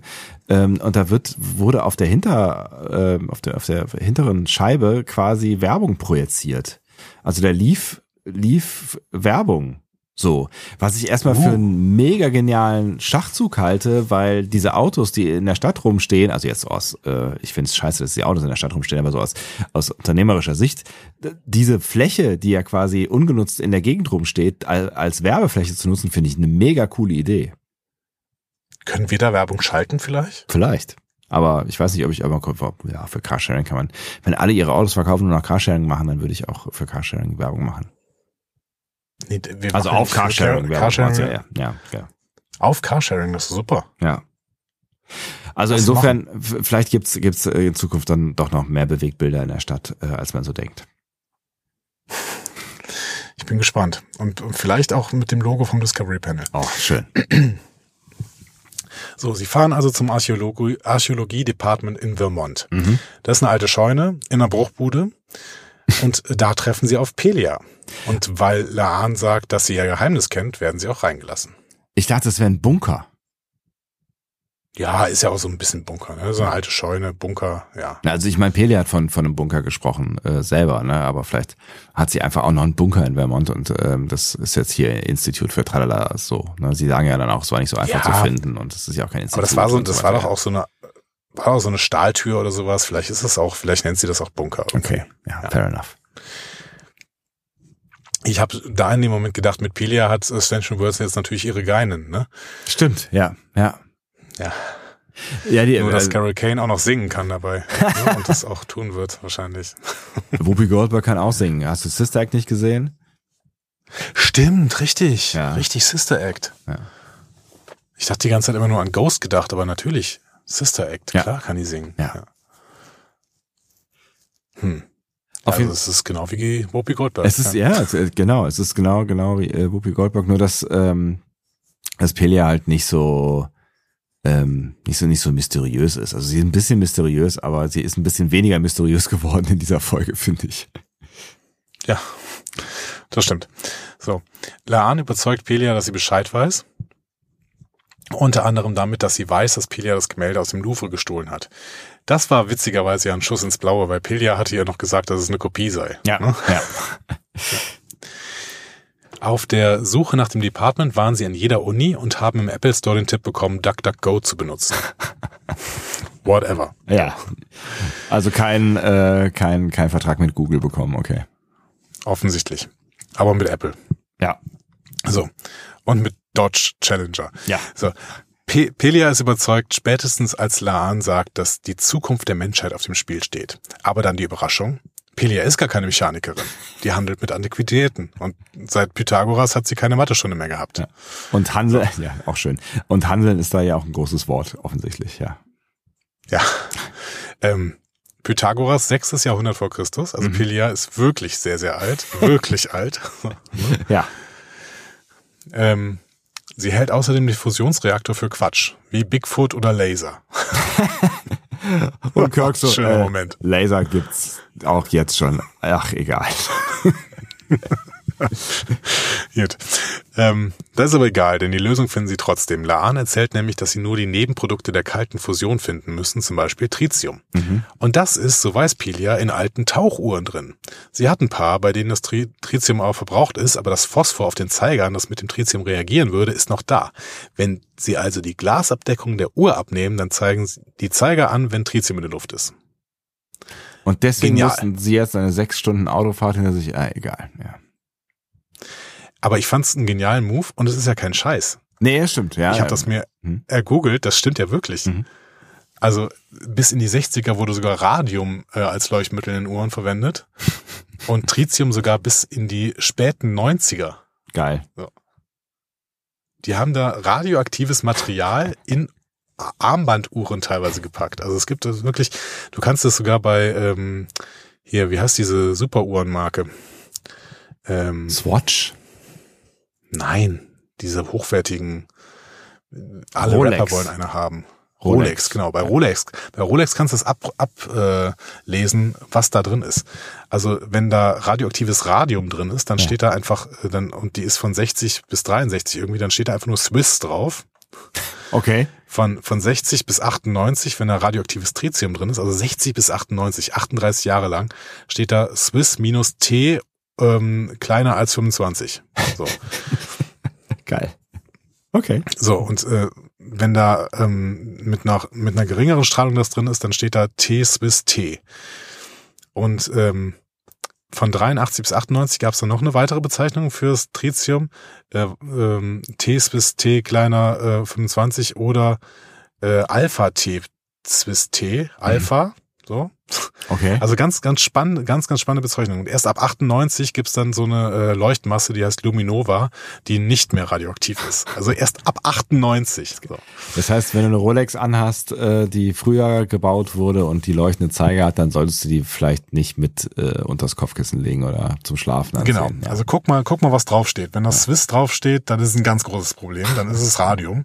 Ähm, wenn das Swiss minus T draufsteht oder irgendwas mit T und Swiss, dann ist auf jeden Fall ähm, äh, Tritium drin. Auf der anderen Seite muss man natürlich sagen, dass Radioaktivität natürlich auch natürlich vorkommt ne, und dass es äh, durchaus viele Gebiete gibt, die einfach auch natürlich strahlen in gewissen, also in geringen Mengen. Und jetzt ist so die Frage, was strahlt denn so eine Uhr aus? Ne? Also ob das dann am Ende so, so dramatisch ist, ähm, weiß ich nicht. Die viel spannendere Frage finde ich jetzt, was steht auf deiner Rolex? Ich hole die gleich mal aus dem Safe. Du bist doch beim Öffentlich-Rechtlichen, ihr habt doch alle einen Rolex bekommen, Ja, oder? natürlich, wir Bei der kriegen letzten die- Betriebsfeier. Genau, wir kriegen zum fünfjährigen Betriebsjubiläum. Ja. Ja. So. Ähm, ähm, ja, Tritium-Uhren sind weiterhin sehr, sehr beliebt und äh, haben halt eine dauerhafte Selbstbeleuchtung. Das ist schon ein guter, guter Trick irgendwie. Auf ne? jeden Fall, ja. So. Aber leuchten die, leuchten die, leuchten die Zeiger dann immer? Ja, die leuchten dann immer, nicht nur im Dunkeln. Die leuchten immer. Ja, Genau. crazy. Also solange- wenn, bis das Tritium sich zersetzt hat. Ja. Genau. Mhm. Also bis es vollständig in deinen Arm übergegangen ist, quasi. Dann leuchtet der halt. genau. So. Ähm, so, jetzt kommt der Plan von Laan und Kirk, der Restplan, was, sie- was sie jetzt mit dieser Uhr machen. Ja. Der Plan ist, sie laufen einfach durch Toronto und gucken, wann die Zeiger leuchten. Toronto ist ja noch eine kleine Stadt. Auf ne? jeden Fall. Da läuft man einfach mal kurz in jede Ecke und dann findet man das schon. Offensichtlich haben die ja Zeit. Also ein Zeitproblem haben die nicht. Die fahren auch nach Vermont und so weiter. Also die haben Zeit. Und dann kann man halt auch mal durch Toronto laufen und wenn es zwei Wochen dauert, so, ja. Irgendwann werdet ihr das Ding finden. Vor allen Dingen haben sie ja auf dem Hinweg schon eine Grenze überschritten und mussten irgendwie so einen Grenzbeamten bestechen. Das mussten sie auf dem Rückweg wahrscheinlich auch wieder machen, obwohl in die in, in nach Kanada ist wahrscheinlich nicht so schlimm. Ja. Naja, ähm, sie unterhalten sich dabei über temporale Mechanik. Laan drückt die Hoffnung auf, dass Kirk mit in ihre Timeline kommen könnte. Mhm. Er sagt dann den netten Satz, er glaubt, dass die Timeline nicht groß genug für zwei von ihm sind, äh, ist. Ja. Ist auf jeden Fall ein Kirk-Satz, Ähm, ja. Hätte Kirk wahrscheinlich genau. auch, unser alter Kirk auch genauso äh, unterschrieben. Ähm, ja, und es, es ist ja ein kleiner Verweis auch, weil in Folge 4 von TOS, das ist Kirk durch zwei gleich Fragezeichen, The Ja. Enemy Within, wird er ja geklont. Ja. Beziehungsweise werden seine beiden Persönlichkeiten aufgespalten durch den Transporter. Ja. Ja. Ähm, so. Laan gibt ihr sozia ihre sozialen Probleme zu und macht sie in ihrer Ahnenschaft fest, wie du Mhm. eben schon gesagt hattest. Ne? Ja. Sie hat diese sozialen Probleme vor allen Dingen, weil sie sich schämt quasi und Mhm. weil sie, weil sie diese Last mit rumträgt, dass sie eine Nunin Singh ist. Und sagt, dass sie sich deswegen nicht öffnen will. Außer gegenüber Kirk. Der ist halt special und nicht special. und Kirk gibt ihr einen Kuss. Mhm. Und sie erwidert. Dann, dann war es irgendwie auch so ein bisschen earned, finde ich, an der Stelle. Ähm, Mhm. Weil da konnte ich das, da konnte ich das auch wirklich irgendwie nachvollziehen. Also das, ne, das Also was sie in ihm gesehen hat und was er jetzt in ihr, naja, Kirk ist halt Kirk, das ist so, I don't know. Also was, was er da jetzt irgendwie für, für Aktien in, in dem Game hat, ähm, ist ja vielleicht auch egal. Ach, ich weiß nicht. Ich fand, die beiden waren irgendwie auch nett miteinander irgendwie und bei aller Härte, die, ähm, die Laan so ausstrahlt, weiß, merkt man dann doch immer wieder, dass sie sich halt, also she care, she, she cares a lot. So. Ja, ja, auf jeden Fall. Nein, also ich will, ich will jetzt auch gar nicht irgendwie ähm, sagen, dass das äh, Laan nicht attraktiv genug ist, als dass sich Kirk jetzt auch in der Kürze der Zeit in sie verlieben könnte oder sie attraktiv finden könnte oder was auch immer. So, ne? Das, nee, aber ähm, ich verstehe halt, warum es genau in dieser Situation passiert bei bei ihr. So, also warum sie mhm. quasi in ihm den sicheren, für den Moment sicheren Hafen sieht. Ähm, bei ihm gibt es jetzt irgendwie nicht so richtig den Grund, außer dass er sie vielleicht interessant findet, aber das reicht ja vielleicht auch. Wenn ich mich übrigens nicht irre, dann läuft im Hintergrund äh, dieser Szene eine Abwandlung des Themas von The City on the Edge of Forever. Wirklich? Ja. Das wäre ja schön. Ähm, das könnt ihr gerne nochmal nachhören, aber ich, ich habe es mir nach, ich habe es nachgehört und ich glaube, dass ich das erkannt habe. An einer anderen Szene ist es noch deutlicher, dazu später mehr. Natürlich leuchten in diesem Moment aber die Zeiger. Ja. Sie stehen vor einem großen Gebäude, was auch immer das für ein Gebäude ist. Sie brechen auf jeden Fall in dieses Gebäude ein. Und innen kommen sie zu einer Sicherheitstür. Die ist mit einer Handerkennung per Scanner ausgestattet. Da mhm. gehen auch gerade irgendwelche Leute rein. Und Laan erkennt, dass es das Noonien Singh Institute for Cultural Advancement ist. Mhm. So, warum heißt dieses Institut Noonien Singh? Pff. Das ist eine gute Frage. Tja. Dann. Na, aber du hast doch, wie, was, haben wir das nicht in PK gelernt? Hast du das nicht eben äh, referiert? Wer, Dann wär's Sung. Ja, stimmt, es wäre Sung, genau. Du hast völlig recht, ja. Warum heißt es nur den Sing? Habe ich überhaupt nicht drüber nachgedacht. Naja, Khan heißt halt Nunin Singh, aber ich weiß nicht, warum die dieses Institut nach diesem Kind benennen. Vor allen Dingen, weil es ja auch noch zwölf andere gab, so, ne? Also das macht ja überhaupt keinen Sinn. Ja. ja. Zweite Frage, warum hat so ein Geheiminstitut ein repräsentatives Türschild? was beleuchtet ist. ja, äh, Public Relations ist wahrscheinlich eigentlich kein Thema. So, ne? Das äh, Außenwirkung ja. kann man eigentlich äh, vernachlässigen in so einem Fall. Ja, das macht keinen Sinn. Das macht keinen Sinn. Aber das mit dem Sing macht noch viel weniger Sinn. Aber ich habe, das habe ich überhaupt nicht realisiert an der Stelle. Ja. Es muss in der Stelle so heißen, weil Lan damit erkennt, dass sie wahrscheinlich reinkommt. Und ja, das klappt auch, weil ja. DNA-Marker. So. Ähm, auch das ist irgendwie komisch, weil kind, dürfen die Kinder dann einfach rein und raus spazieren da? Also, nee, der, der ist ja eingeschlossen, offensichtlich, oder? Ja, aber mit seinem DNA-Marker kann er offensichtlich die Tür aufmachen, weil sonst könnte Lan das nicht. Ja, so zumindest von außen. Kann er die ja von innen aus machen? Weil er fragt ja auch, bist du hier, um mich zu befreien? Er fragt, bist du hier, um mich zu töten? Oder mitzunehmen? Stimmt, mitzunehmen. Ja, also irgendwas stimmt da an der Stelle nicht so richtig, aber vielleicht könnt ihr es uns erklären, dafür sind die Kommentare ja da. ähm, in dem Moment äh, steht Sarah plötzlich hinter ihnen und bedroht sie mit einer Waffe. Mhm. Es war alles ein großer Plan, wobei sie ihnen dann auch einfach das Institut hätte zeigen können oder zumindest den Ort sagen. Aber gut, Sarah kommt also aus der Zukunft. Mhm. Und als Romulanerin kennt sie Kirk natürlich. Ähm, ich habe ein paar, ich habe in ein paar Sekundärliteraturdingern gelesen, dass sich Leute darüber ähm, ärgern, dass ähm, Laan sie hier als Romulanerin erkennt. Mhm. Das ist für mich kein großes Problem, weil Kirk ihr ja vorher gesagt hatte, dass das ein romulanischer Bird of Prey ist und dann schließt ähm, äh, Laan. Laan einfach, dass das ja. wohl eine Romulanerin sein muss, weil La Laan weiß nicht, wie Romulaner aussehen. Deswegen können die auch einfach so aussehen, weil sie hat, hat ja auch nicht diese Ohren. Genau, wollte wollt hm? sagen, genau. Das, sie sagt dann irgendwas von irgendwie menschliche Ohren sind lästig oder was auch immer. Aber ähm, ja. genau, also das sie, sieht ja einfach nicht so aus. So, aber so habe ich mir genau. das ja auch hergeleitet. Also ich meine, das, der Plot war ja bekannt irgendwie, also ihr auch bekannt. Genau. Ja, also sie kennt als Romulanerin Kirk, weil Kirk ist berühmt, aber die Brücke hat sie nicht gesprengt. Dafür haben das andere RomulanerInnen gemacht und mhm. die haben auch all die anderen Anschläge vollbracht, sagt sie. Also ist es jetzt Kanon in Star Trek, dass JFK von RomulanerInnen erschossen worden ist und die RomulanerInnen auch Tschernobyl ausgelöst haben. Aber sind das, sind, ähm, bezieht sie, das ist jetzt die Frage, ne? bezieht sie sich damit auf das, was sie da eben aufgezählt hat? Also klar, irgendwie muss man es so verstehen, ne? Aber ähm, ich meine. Ich glaube schon. Ja. Tschernobyl war ja bis, bis hierhin äh, auf meiner Liste nicht unbedingt ein Anschlag. Nee, auf meiner auch nicht. Ja. Und ich weiß auch nicht, wie, sagen wir mal, hm, wie geschmackvoll das ist, das Ja. jetzt als Anschlag umzudeuten, als Anschlag von Aliens. Es hat auf jeden Fall nicht. Geschmäckle, genau. Und das dann zu, so zu erzählen, weil das ist ja das Problem, ne? Also das, wir, wir sind ja jetzt hier quasi an dem Punkt, äh, wo die Timeline sich aufgabelt. dass alles, was davor passiert ist, ist davor passiert. Das heißt, Ja. man, ne, das heißt auch in dieser Zeit- Zeitlinie, in der wir uns dann hinterher wieder bewegen, heißt das, die Romulaner haben genau das gemacht, was ähm, sie eben in der Bar erzählt hat, nämlich den Fortschritt der Menschheit ausgebremst. Das ist richtig.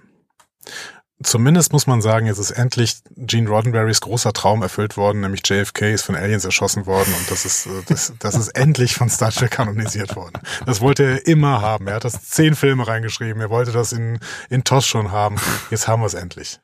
Er wollte, er wollte ja auch The City on the Edge of Forever. Das sollte ja auch eigentlich so sein, dass die, ähm, dass Spock und Kirk dafür sorgen müssen, dass JFK erschossen wird.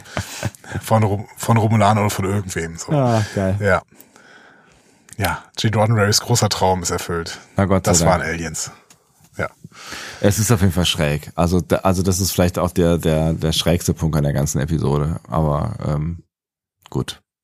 Also, es kommt noch ein schräger Punkt, aber da- das ist auf jeden Fall schräg. Dann gehen wir mal ein Stück weiter noch, weil wir kriegen das jetzt nicht aufgelöst, aber ihr werdet dazu eine Meinung zu haben und dann können wir in der nächsten Folge nochmal ein Feedback darüber sprechen. Ja. Ähm, Kirk stellt Sarah auf die Probe. Ähm, der Alarm geht los, wenn du schießt, also mach doch. Ähm, und sie tut's. Ja, gut. Äh, überleg dir halt, was du sagst, weil Ja, Dinge, die man sagt, können Konsequenzen haben. genau. Kirk fällt zu Boden und stirbt. Und ähm, wieder haben wir eine Hintergrundmelodie und das ist jetzt wirklich exakt die Akkordfolge, die wir hören, wenn Edith Keeler vor diesem LKW stirbt. Ja. Aber musste Kirk hier sterben? Also Edith Keeler musste sterben. So. Ja, aber Ja. musste Kirk hier sterben? I don't know. Er sollte nicht da sein in the first place, so, ne? Aber ähm, ja. Ja, sehe ich auch nicht. Ja. Vor allen Dingen ähm, ist hier auch irgendwie die Parallelität zu The City on the Edge of Forever nicht da, Ja. weil ähm, Laan muss das ja auch nicht geschehen lassen. Nee, nee, genau, eben. Also- Also, im Gegenteil, also sie hätte sich ja wahrscheinlich sogar für ihn geopfert, so oder was auch immer. Also sie hat ja da gerade irgendwie, ne? Also man kann jetzt höchstens sagen, es ist, hat äh, einen emotionalen Wert für sie, weil sie jetzt halt quasi wieder äh, ins Handeln kommt und Mhm. noch mehr dafür äh, kämpft, dass ihre Zeitlinie wiederhergestellt wird, weil sie in der anderen Zeitlinie jetzt auch nichts mehr hat, ähm, was sie, an was sie sich festhalten kann am Ende so. Aber ob es das gebraucht hätte, weiß ich auch nicht so genau. Das hätte sie, glaube ich, auch trotzdem, trotzdem Es- gemacht so. Ne? Es ist, es ist Charakterentwicklung für Laan, Ja, aber für die Story hier brauchst du es nicht. ja, ja, eigentlich nicht. Genau. So. Äh, Sarah überwältigt Laan ähm, mit ihrem Arm, schießt sich Sarah durch die Einrichtung. Laan erwartet, dass sie zum Reaktor laufen, aber nein, sie laufen zum Genlabor. Mhm. Und plötzlich stehen sie vor einem Kinderzimmer mit dem Türschild Kahn vorne. Laan weiß jetzt, worauf es hinausläuft. Wir auch. Mhm. Und Laan fragt, warum? Und Sarah gibt, und das rechne ich dieser Folge hoch an, die einzig logische Antwort. Weil ein Computer berechnet hat, dass wir das machen sollen. Ja, finde ich richtig gut, ja. Es ist die einzig logische Antwort, weil sie erklärt das so schön. Also entweder braucht die Menschheit einfach einen schlimmen Diktator wie Khan, um sich zu befreien, maybe, das ist immer ein schönes Gedankenexperiment, oder es ist völlig willkürlich, aber egal wie, wenn Baby Khan stirbt, dann wird die Föderation niemals gegründet. Und ähm, das ist einerseits immer dieses spannende Gedankenexperiment, dieses Was wäre wenn. Und Ja. natürlich ist die Menschheit so begrenzt zu berechnen, was passiert wäre wenn. Also selbst, wir können ja nicht also wir können ja immer noch diese Gedanken suchen, was wäre passiert, wenn man Baby Hitler getötet hätte. Ne? Ja. So. Nein, können wir nicht durchrechnen. Nee. Aber wenn man einen Supercomputer hätte, ähm, der alle alles in der Welt, jeden einzelnen Moment irgendwie mit einberechnen könnte, dann ging es vielleicht, dass man so ein bisschen berechnet, was dann für, was das für Folgen gehabt hätte. So, Hm. ne? Ähm, Ja, wobei das halt auch total schwierig ist, weil du ja halt irgendwie nicht jeden, jeden Move eines jeden Individuums auf diesem Planeten ähm, äh, protokollieren kannst oder auch nicht hast aus der Vergangenheit, ne, protokolliert hast und du ja nie genau weißt, was hat jetzt wirklich einen Impact. Ne? Also ja, aber vielleicht ein Supercomputer könnte ja trotzdem alles mit einberechnen. Warum denn nicht? Also ja, wenn du jetzt davon ausgehst, dass Das geht nur nicht, wenn du, das geht nur nicht, wenn du, wenn du von Freiheit ausgehst. Aber wer geht denn noch wirklich von, von wirklicher Freiheit aus? Ja, aber es geht, es geht ja auch äh, um die Vergangenheit. Es geht ja auch darum, dass, dass ein Computer dann berechnen muss, was in den 60ern ausschlaggebende Punkte gewesen sind in der Zeitentwicklung. Und natürlich können es die offensichtlichen sein, die großen, über die man Dinge weiß. Dann ist es vielleicht einfacher zu, zu berechnen, ob die irgendwie eine Relevanz haben. Aber wenn jetzt noch irgendwie, weiß ich nicht, äh, irgend, irgendwer in seinem Privatleben irgendwann mal ein äh, Auto hat irgendwo stehen lassen, mit dem der Mörder von JFK schneller an den Tat, was weiß ich, keine Ahnung, aber Ja, du kannst ja kleinere Sachen denken, wenn irgendwer einen Kaffee getrunken hat oder nicht. So, äh, Ja. auch das kann schon, ne? Also Ja, ja, ja, Butterfly-Effekt mäßig kann das schon irgendwie alles auswirken. Aber keine Ahnung, Gravitationswellen wäre jetzt meine Antwort. Ich weiß nicht, ob das stimmt, aber der Supercomputer könnte bestimmt das anhand von Gravitationswellen irgendwie ähm, ablesen, Okay. was die Menschen so gemacht haben. Das ist, das ist so eine Star Trek Erklärung, die kaufe ich auf jeden Fall gerne. So. Haben wir letztens auch wieder, ich glaube vorgestern gab es wieder eine Messung von Gravitationswellen. Mhm. Ja. Das war so toll, weil das eine Einstein-Theorie war, die vor ein paar Jahren ja plötzlich bewiesen worden ist. Ja. ähm, unabhängig, ist die, unabhängig davon ist dieses Szenario, würdest du Baby Hitler töten, immer ein bisschen pervers. Natürlich nicht. Natürlich würde ich kein Baby töten. So, das, das sagt ja diese Episode auch nochmal Ja, aus. ja, ne? genau. Also, Ja. Was ist das, was ist das für eine Vorstellung? Ich töte jetzt ein Baby. Auf gar keinen Fall. So. Ähm, ja, aber Sarah geht noch weiter mit dem Kanon. Sie erklärt hier nämlich, warum wir die eugenischen Kriege in den 60ern von 92 bis 96 verortet haben und jetzt plötzlich 30 Jahre später. Und jetzt ziti zitiere ich mal, weil es dieses große Zitat tatsächlich ähm, ja eine große Erklärung bietet. Ja. So viele Menschen haben versucht, diese Ereignisse zu beeinflussen, sie zu verzögern oder zu stoppen. Ich meine, es wurden ganze temporale Kriege um sie geführt. Und es ist fast so, als ob die Zeit selbst zurückgedrängt wurde und Ereignisse sich wieder einfügten. Und das alles sollte schon 92 passieren und ich sitze hier seit 30 Jahren fest und versuche eine Chance auf ihn zu bekommen. Ich werde jetzt nicht aufhören, also öffne die Tür. Okay, also, da haben wir den temporalen Kalten Krieg oder Mhm. den temporalen Krieg aus Enterprise noch mit reingefriemelt. Ja. Und ähm, jetzt haben wir also die Erklärung. Eigentlich sollte das tatsächlich von 92 bis 96 passieren und in der Welt von TOS ist das auch von 92 bis 96 passiert. Aber weil mittlerweile temporale kalte Kriege und temporale Kriege äh, durchgeführt worden sind und ganz viele Ereignisse irgendwie die Fortschritt der Menschheit verzögert haben, die Zeit sich aber, die Zeit aber zurückgeschlagen hat, wie man immer so schön sagt, ne? also die Zeit sich einfach wieder versucht hat zu fixen, Ja. passiert das jetzt ganze 30 Jahre später, aber es passiert halt trotzdem. Ist irgendwie, also es ist keine total wahnsinnig krass logisch nachvollziehbare Erklärung, aber es ist irgendwie ganz schön, dass sie es versuchen hier und wenn man möchte, kann man es halt auch irgendwie schlucken, so, ne? Also es ist, äh, ja. Ja, vor allen Dingen, weil wir dieses selbstkonsistente Universum in Star Trek ja immer mal wieder gesehen haben. Ne? Ja. Und das selbstkonsistente konsistente Universum sorgt halt dafür, dass diese Nummer passiert, auch wenn sie später passiert. Ja. Das Einzige, und, und was- vielleicht anders ausgelöst.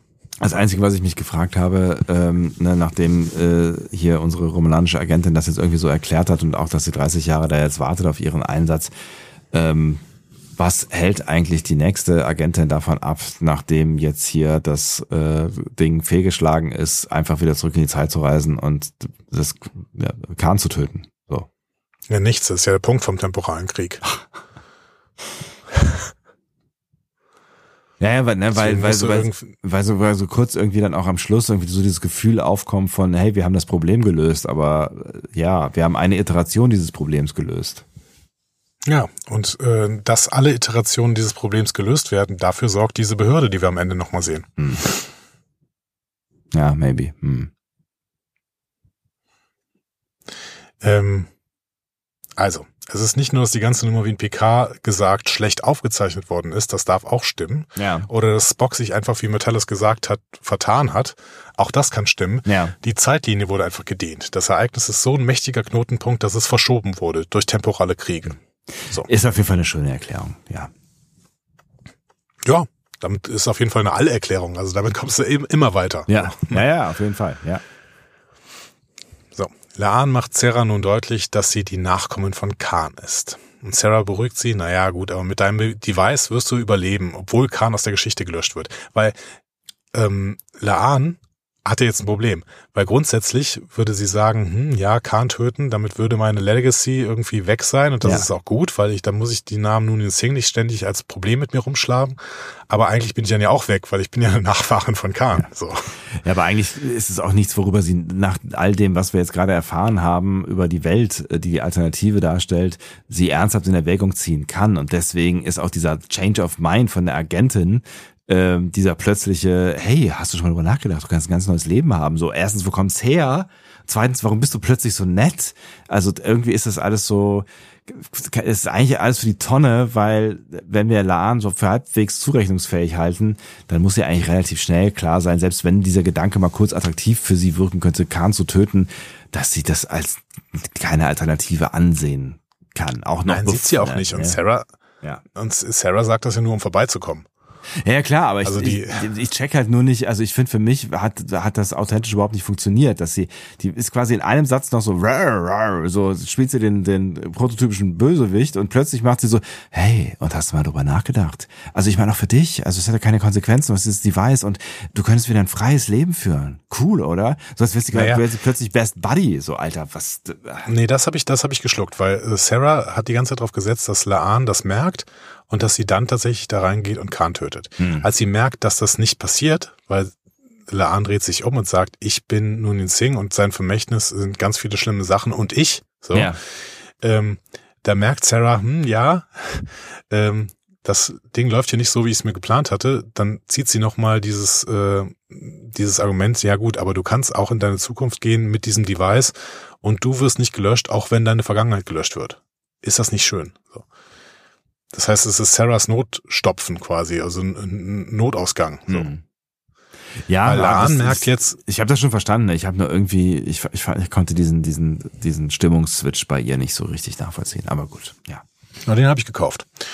Ähm, Laan merkt jetzt, was sie sich immer gewünscht hätte, also das Vermächtnis von Khan nicht tragen zu müssen. Dagegen muss sie jetzt kämpfen. Also kämpft sie und sie kann Sarah töten, die sich dann sofort per Notfallbutton äh, auflöst. So. Laans Device springt in dem Moment auf grün, denn das war offensichtlich ihr Auftrag. Ja. Aber Laan lässt es sich nicht nehmen, noch einmal Khan zu besuchen. Der hat Angst, weint auch und fragt sie, ob sie ihn töten wird. Mhm. Und sie antwortet, nein, you're just a little boy. Und das sagt sie mehr zu sich selbst als zu ihm. Ne? Also es ist, ja. Aber das ist natürlich auch völlig, das ist das, was ich eben meinte. Ja. Das ist dieses, dieses ständige Gedankenexperiment, würdest du Baby Hitler töten? Nein. You're just a little boy. Auf gar keinen Fall. Ja. Du kannst doch kein Kind töten. Das geht, das geht einfach nicht. So. Und das ist, Ja. finde ich, eine, eine, eine saustarke Szene irgendwie zwischen, also Ja. das äh, vielleicht die, die, die stärkste Szene in dieser ganzen Folge, ähm, weil sie einfach so viel ausdrückt. Und ja, ne, klar, und das sieht sie natürlich auch, äh, ne, ich, ne, sie würde alles geben, um dieses Vermächtnis hinter sich zu lassen, aber ja, das hat nichts mit dir zu tun, irgendwie, mit diesem kleinen Jungen, der da, also, Genau. ja. Genau. Und dann lässt sie die Pistole bei Kahn liegen. Ist dir das aufgefallen? Ich legt sie da irgendwie auch so auf den Schrank, ne? Ja, es ist, ja. Ja. ja gut. Das, das, das ist eine ganz andere Art von diesem Großvater-Paradoxon. Sie bringt ihren Großvater zwar nicht um, aber sie lässt die Pistole da liegen. Mal gucken, was passiert. Ja, ja. Und dann schnell zurück in meine Zeit. Also wenn ich mich dann da auflöse, hm, dann äh, hat er wohl was gemacht. So. Ja, er wird Ja. sich ja nicht selber umbringen. Ja. Nein. So, bevor die Sicherheitsleute äh, kommen können, beamt sich Laan wieder in ihre Zeitlinie auf die Enterprise. Sie geht auf die Brücke. Da recht, rechtfertigt sich Pelia gerade vor Pike und Una. Pike gibt ihr den Fall Pelia und sie entscheidet, das jetzt zu ignorieren. Mhm. Das ist so das letzte Dankeschön an Pelia. Ja. Ähm, und Die dann sie verabschiedet ja- sich wieder von der Brücke. Genau, die sich ja in dem Moment eigentlich daran erinnern müsste. Ne? Also sie müsste sich eigentlich daran erinnern, dass sie sie irgendwann vor äh, ein paar hundert Jahren mal in diesem äh, Aufzug äh, gesehen hat, also äh, in diesem Dress da gesehen hat. Ne? Ja, aber warum sollte Pelia da irgendwas zu sagen? Nee, natürlich nicht, aber ich hätte gedacht, es, also ich hätte eigentlich gedacht, es käme noch ein kurzes Gespräch mit den beiden so, ne, weil ne, es wird ja gleich auch gesagt, du darfst mit niemandem drüber sprechen, aber mit ihr kann sie ja im Prinzip drüber sprechen, weil sie weiß es ja. Oder zumindest irgendwie, weiß ich nicht, früher hätte man vielleicht ein Augenzwinkern gemacht oder so. Na, das Augenzwinkern hat Pelia ja fast immer. Das stimmt. Wir sehen da noch eine Szene. In ihrem Quartier erwartet Agent äh, äh, erwartet Agent, Agent Imalay vom Department of Temporal Investigations ähm, Laan. Mhm. Äh, das Department of Temporal Investigations kennen wir schon Mhm. Aus nicht. der Folge Trials and Tribulations von DS9. Mhm. Da waren das diejenigen, die darauf, äh, die da aufgepasst haben. Ne? Ja. So. Ähm, Agent Imalay dankt Laan und gibt ihr ein Schweigegebot, das Laan sowieso gehalten hätte. Sie war ja auch schon auf der Brücke und hat nichts gesagt. Mhm. Und aus Laan bricht es heraus, ihr habt mich zurückgeschickt, um einen Massenmörder zu beschützen? Really? So. Und so auch noch den, ja, den, dessen Namen ich Ja. trage, so, ja. Ja, Imalay sagt, ja, erstmal war ich das nicht und ähm, ja, jetzt ist auch vorbei, gib mir das Device. Ne? So. Ja. ja, und Laan macht das und äh, Imalay beamt sich in eine andere Zeit. Laan bleibt zurück, allein, Ja. allein mit ihrer Information und ihrer Uhr, die sie ja mitgebracht hat. Ja. Sie setzt sich auf ihr Bett und ruft Kirk. Hm. Der ist ja gerade Offizier auf der Farragut. Der denkt sofort, dass irgendwas mit seinem Bruder ist, aber sie wollte etwas anders, anderes. Ja.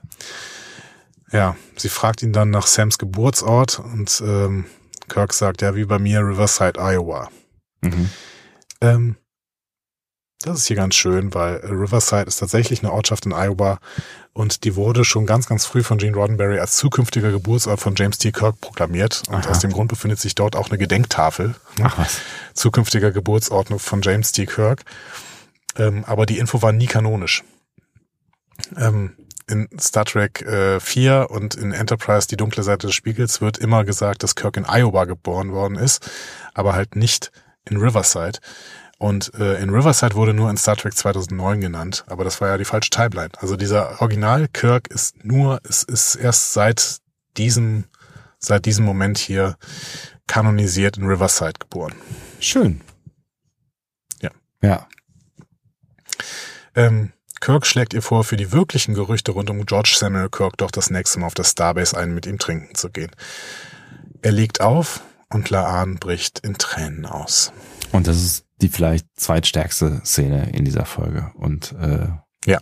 Genau. Ich, ähm, ich fand total. Props an Christina Chong, weil man Ja. wirklich gemerkt hat, dass, also, da hast du wirklich gedacht, okay, und was gerade von ihr abfällt, äh, aber gleichzeitig sie wieder mit sich mitschleppen muss, das ist ähm, Ja. ultra hart.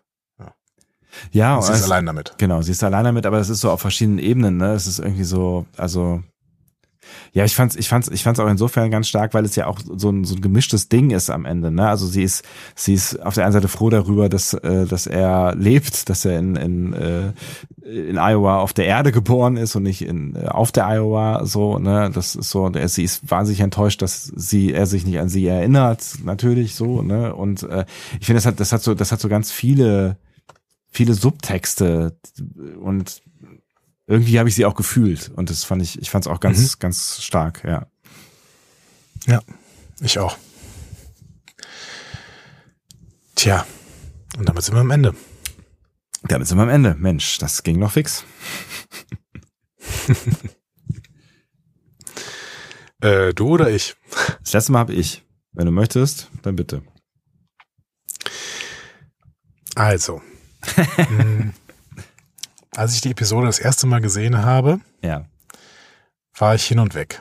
Und wirklich, ähm, ich habe gedacht, Strange New Worlds macht das gerade so unglaublich gut, sich an den, einfach an den besten Folgen von Star Trek aller Zeiten zu orientieren. Mhm. Ne?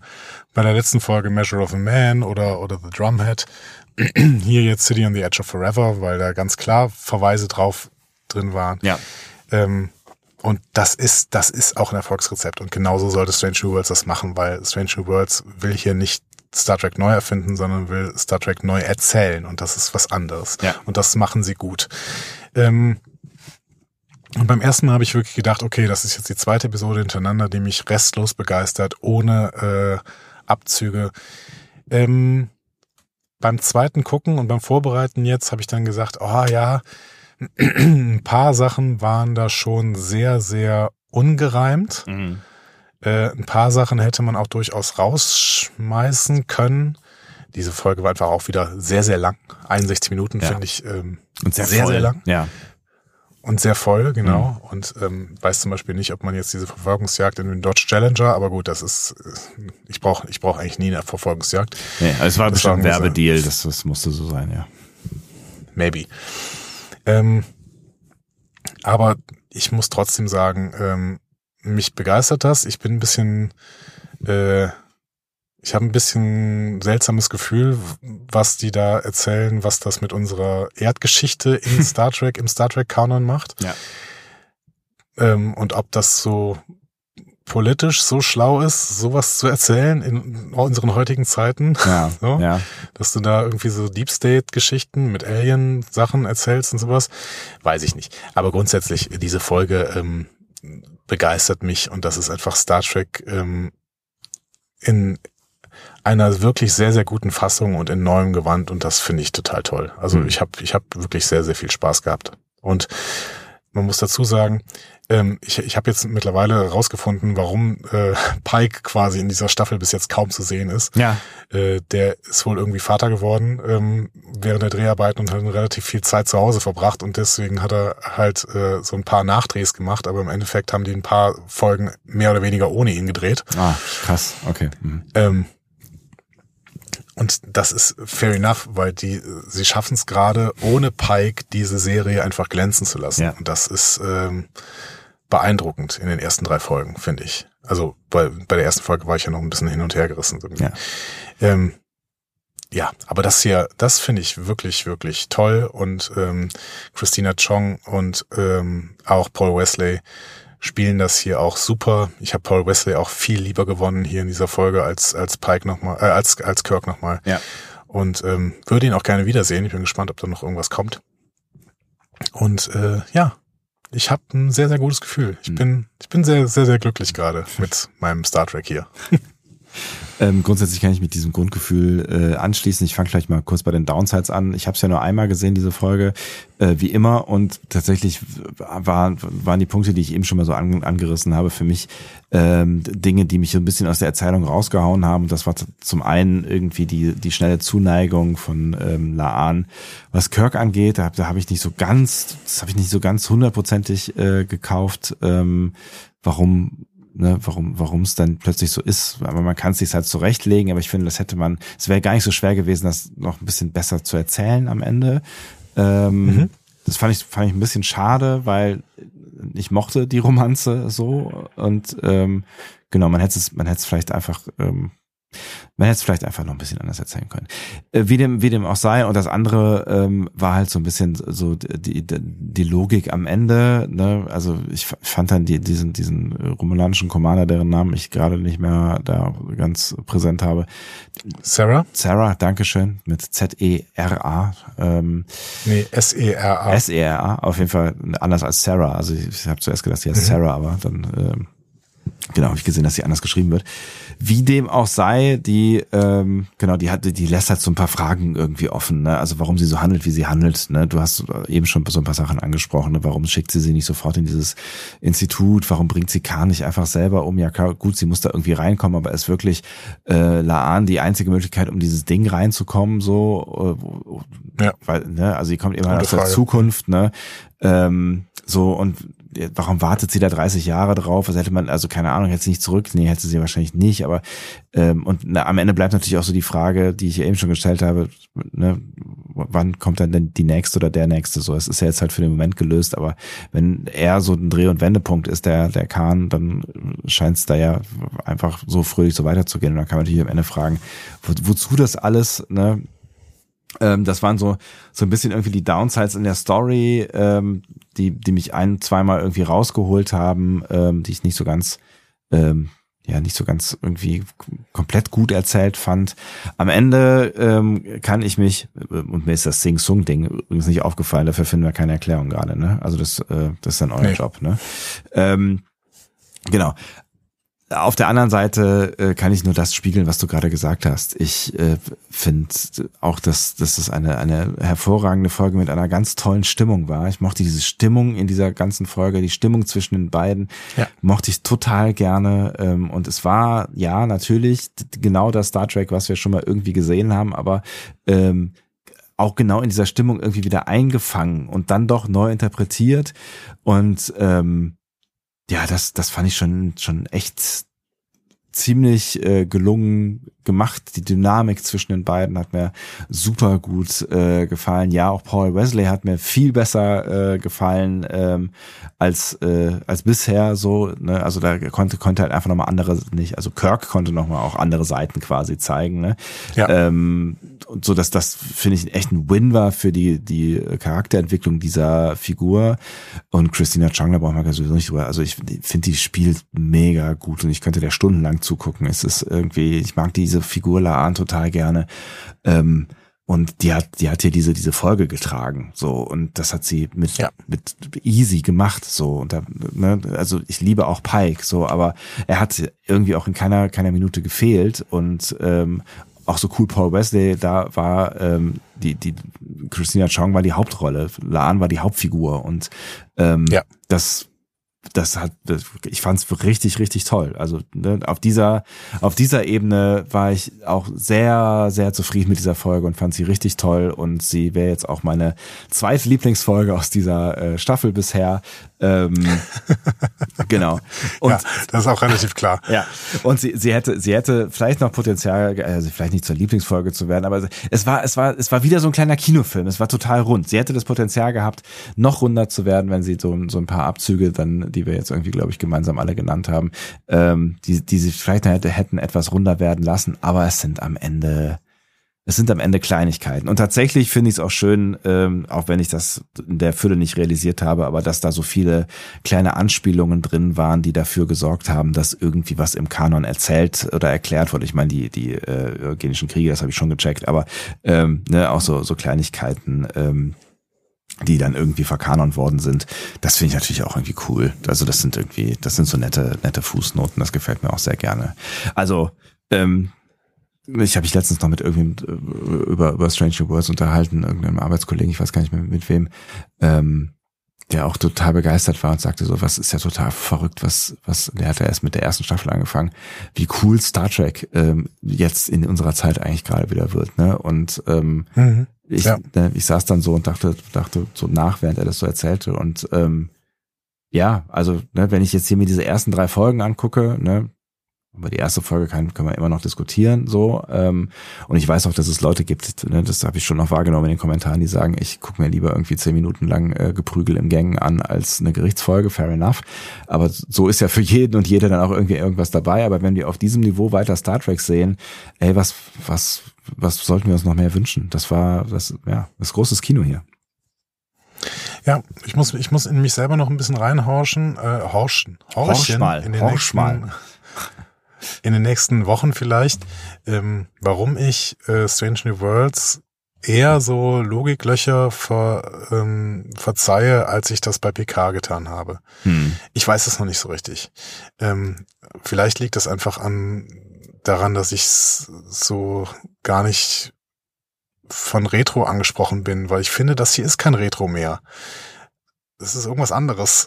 Ich weiß es nicht genau was. Es ist, ein, das ist eigentlich fast schon so wie ein Reboot. Das ist eine Neuinterpretation von dem, was wir irgendwie. Das ist, es geht ja. behutsam mit dem um, was wir kennen und interpretiert es neu. Reboot im bekannten Kanon, ja. Ja, genau. genau. Ja, ja, genau. Und das, ähm, und das macht es einfach ähm, sehr behutsam und freundlich und ähm, das, was, was, was vielleicht bei Picard am Ende ähm, nicht so richtig funktioniert hat, ähm, ist die Charakterentwicklung oder vielleicht auch das Zusammenspiel die, der Charaktere oder dieses Teams. Und ich finde, da machen die bei Strange Worlds gerade einen richtig guten Job. Das sind einfach echt coole, spannende ähm, Figuren, denen ich gerne zuschaue und ähm, das egal, ob's äh, Uhura ist oder äh, ja, ob's ob's Pike selber ist oder äh, ob's Laan ist oder so. Also die haben einfach echt starke Figuren und die sind echt gut entwickelt. Und da hat's bei bei ähm, Picard leider an einigen Stellen gehapert, finde ich. Dann gucken wir mal, ob das bei Strange New Worlds nächste Woche so weitergeht. Die Folge heißt Among the Lotus Eaters. Äh, Ja. Was auch immer das ist. Ja. Ähm, und ich würde sagen, äh, ihr habt noch so ein paar Stellen, an denen ihr uns ein bisschen Feedback geben könnt, worauf wir dann nächste Woche hoffentlich eingehen können. Genau, und ich habe irgendwie das Gefühl, wir sagen sie vielleicht einfach mal besser, weil jedes Mal, wenn wir dieses Ding hier abspielen, stimmt, okay. ne, dann äh, sagen wir, das ist übrigens nicht mehr und Facebook sind wir auch nicht und Twitter finden wir doof und ähm, genau, also kommentiert bitte auf unserer Seite discoverypanel.de. Das ist tatsächlich äh, am coolsten und am einfachsten für uns und äh, auch für euch, weil dann ist alles irgendwie geballt beieinander und ihr könnt miteinander diskutieren und äh, so. Und wenn ihr da keinen Bock drauf habt, äh, dann ist ja wahrscheinlich gerade das Medium unserer Wahl Mastodon, richtig? Instagram und Mastodon würde ich gerade Ja, sagen. Insta ja, genau. Instagram, ja, Also- auf jeden Fall Instagram. Ja, ja, du hast recht. Ja. Vor allen Dingen, das Schöne ist ja, mittlerweile habe ich gemerkt, dass man äh, Nachrichten, die, die ihr uns bei Facebook schickt, kann ich, glaube ich, auch bei Mastodon, äh, bei, bei Instagram lesen. Ich habe es noch nicht ganz verstanden, aber ihr müsst das mal testen. Schickt mal einen Piep irgendwie über Facebook, ihr, ihr Facebook-Keys. So. Und ähm, irgendwann, äh, liebe Leute, diese Woche war da leider nicht so viel dabei, aber ähm, irgendwann nach mal, machen wir doch mal das mit den YouTube-Kommentaren. Also versprochen. Aber ähm, Auf jeden Fall, genau. ein, Tipp, Tipp wäre hier, das ein bisschen zu dekon äh, ein bisschen zu kontextualisieren, was ihr da schreibt, weil teilweise schreibt ihr einfach irgendeinen Satz und ich weiß überhaupt nicht, worauf der sich bezieht und dann ist es schwierig, das ins Feedback reinzunehmen. So, ähm, genau. Also vielleicht noch noch ein kleiner Satz mehr, dann äh, ist der der Kontext da ein bisschen hergestellt. Ja, genau. Also du hast völlig recht. Es ist besser wahrscheinlich dieses diesen Call for Action mal einfach selber Wir müssen, zu sagen, anstatt genau. Wir- wir- uralten Sachen vorlesen zu lassen. Wir müssen, wir müssen ihn einfach mal äh, sanft updaten. Aber auch das wird passieren, ne? gleich nach der neuen Homepage. Wir haben Großes vor äh, in den nächsten Ja. 10 bis Ja. 15 Jahren. Da werden ganz verrückte Dinge äh, passieren. Genau. Und wir entscheiden uns erst, bei welchem äh, Social Media äh, Kont, äh, Outlet wir weitermachen, wenn der Kampf zwischen Elon Musk und äh, Mark Zuckerberg gelaufen ist. Und wer da gewonnen hat, bei dem weil bleiben wir. Yeah, das ist mein Wort. Ach so, ja, wir können uns übrigens auch per WhatsApp erreichen, Sprachnachrichten schicken und auch auf unseren legendären äh, Anrufbeantworter sprechen. Die Nummer, äh, 02291, Ukta Uk 2. genau, ich, die Vorwahl kannte ich, die kannte ich nicht mehr. Ukta Uk 2 kriege ich ja noch hin. 02291. Ja, Das muss ich mir mal merken. Okay. das ist die Äh, Vorwahl von Waldbull. Ist übrigens ähm, kostenfrei, falls ihr eine Inlandsflat habt. Gibt es das noch, dass es man keine Inlandsflat hat? Ja, ich weiß auch Weiß nicht ich genau. Das, ja, ich glaube, es gibt noch so Telefontarife, wo man per Minute bezahlt, aber kann. Nun gut, wir verfransen uns. Ähm, ich würde sagen, äh, bis nächste Woche.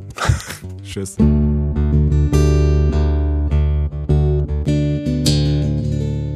Mehr Star Trek Podcasts findet ihr auf discoverypanel.de. Discovery Panel. Discover Star Trek.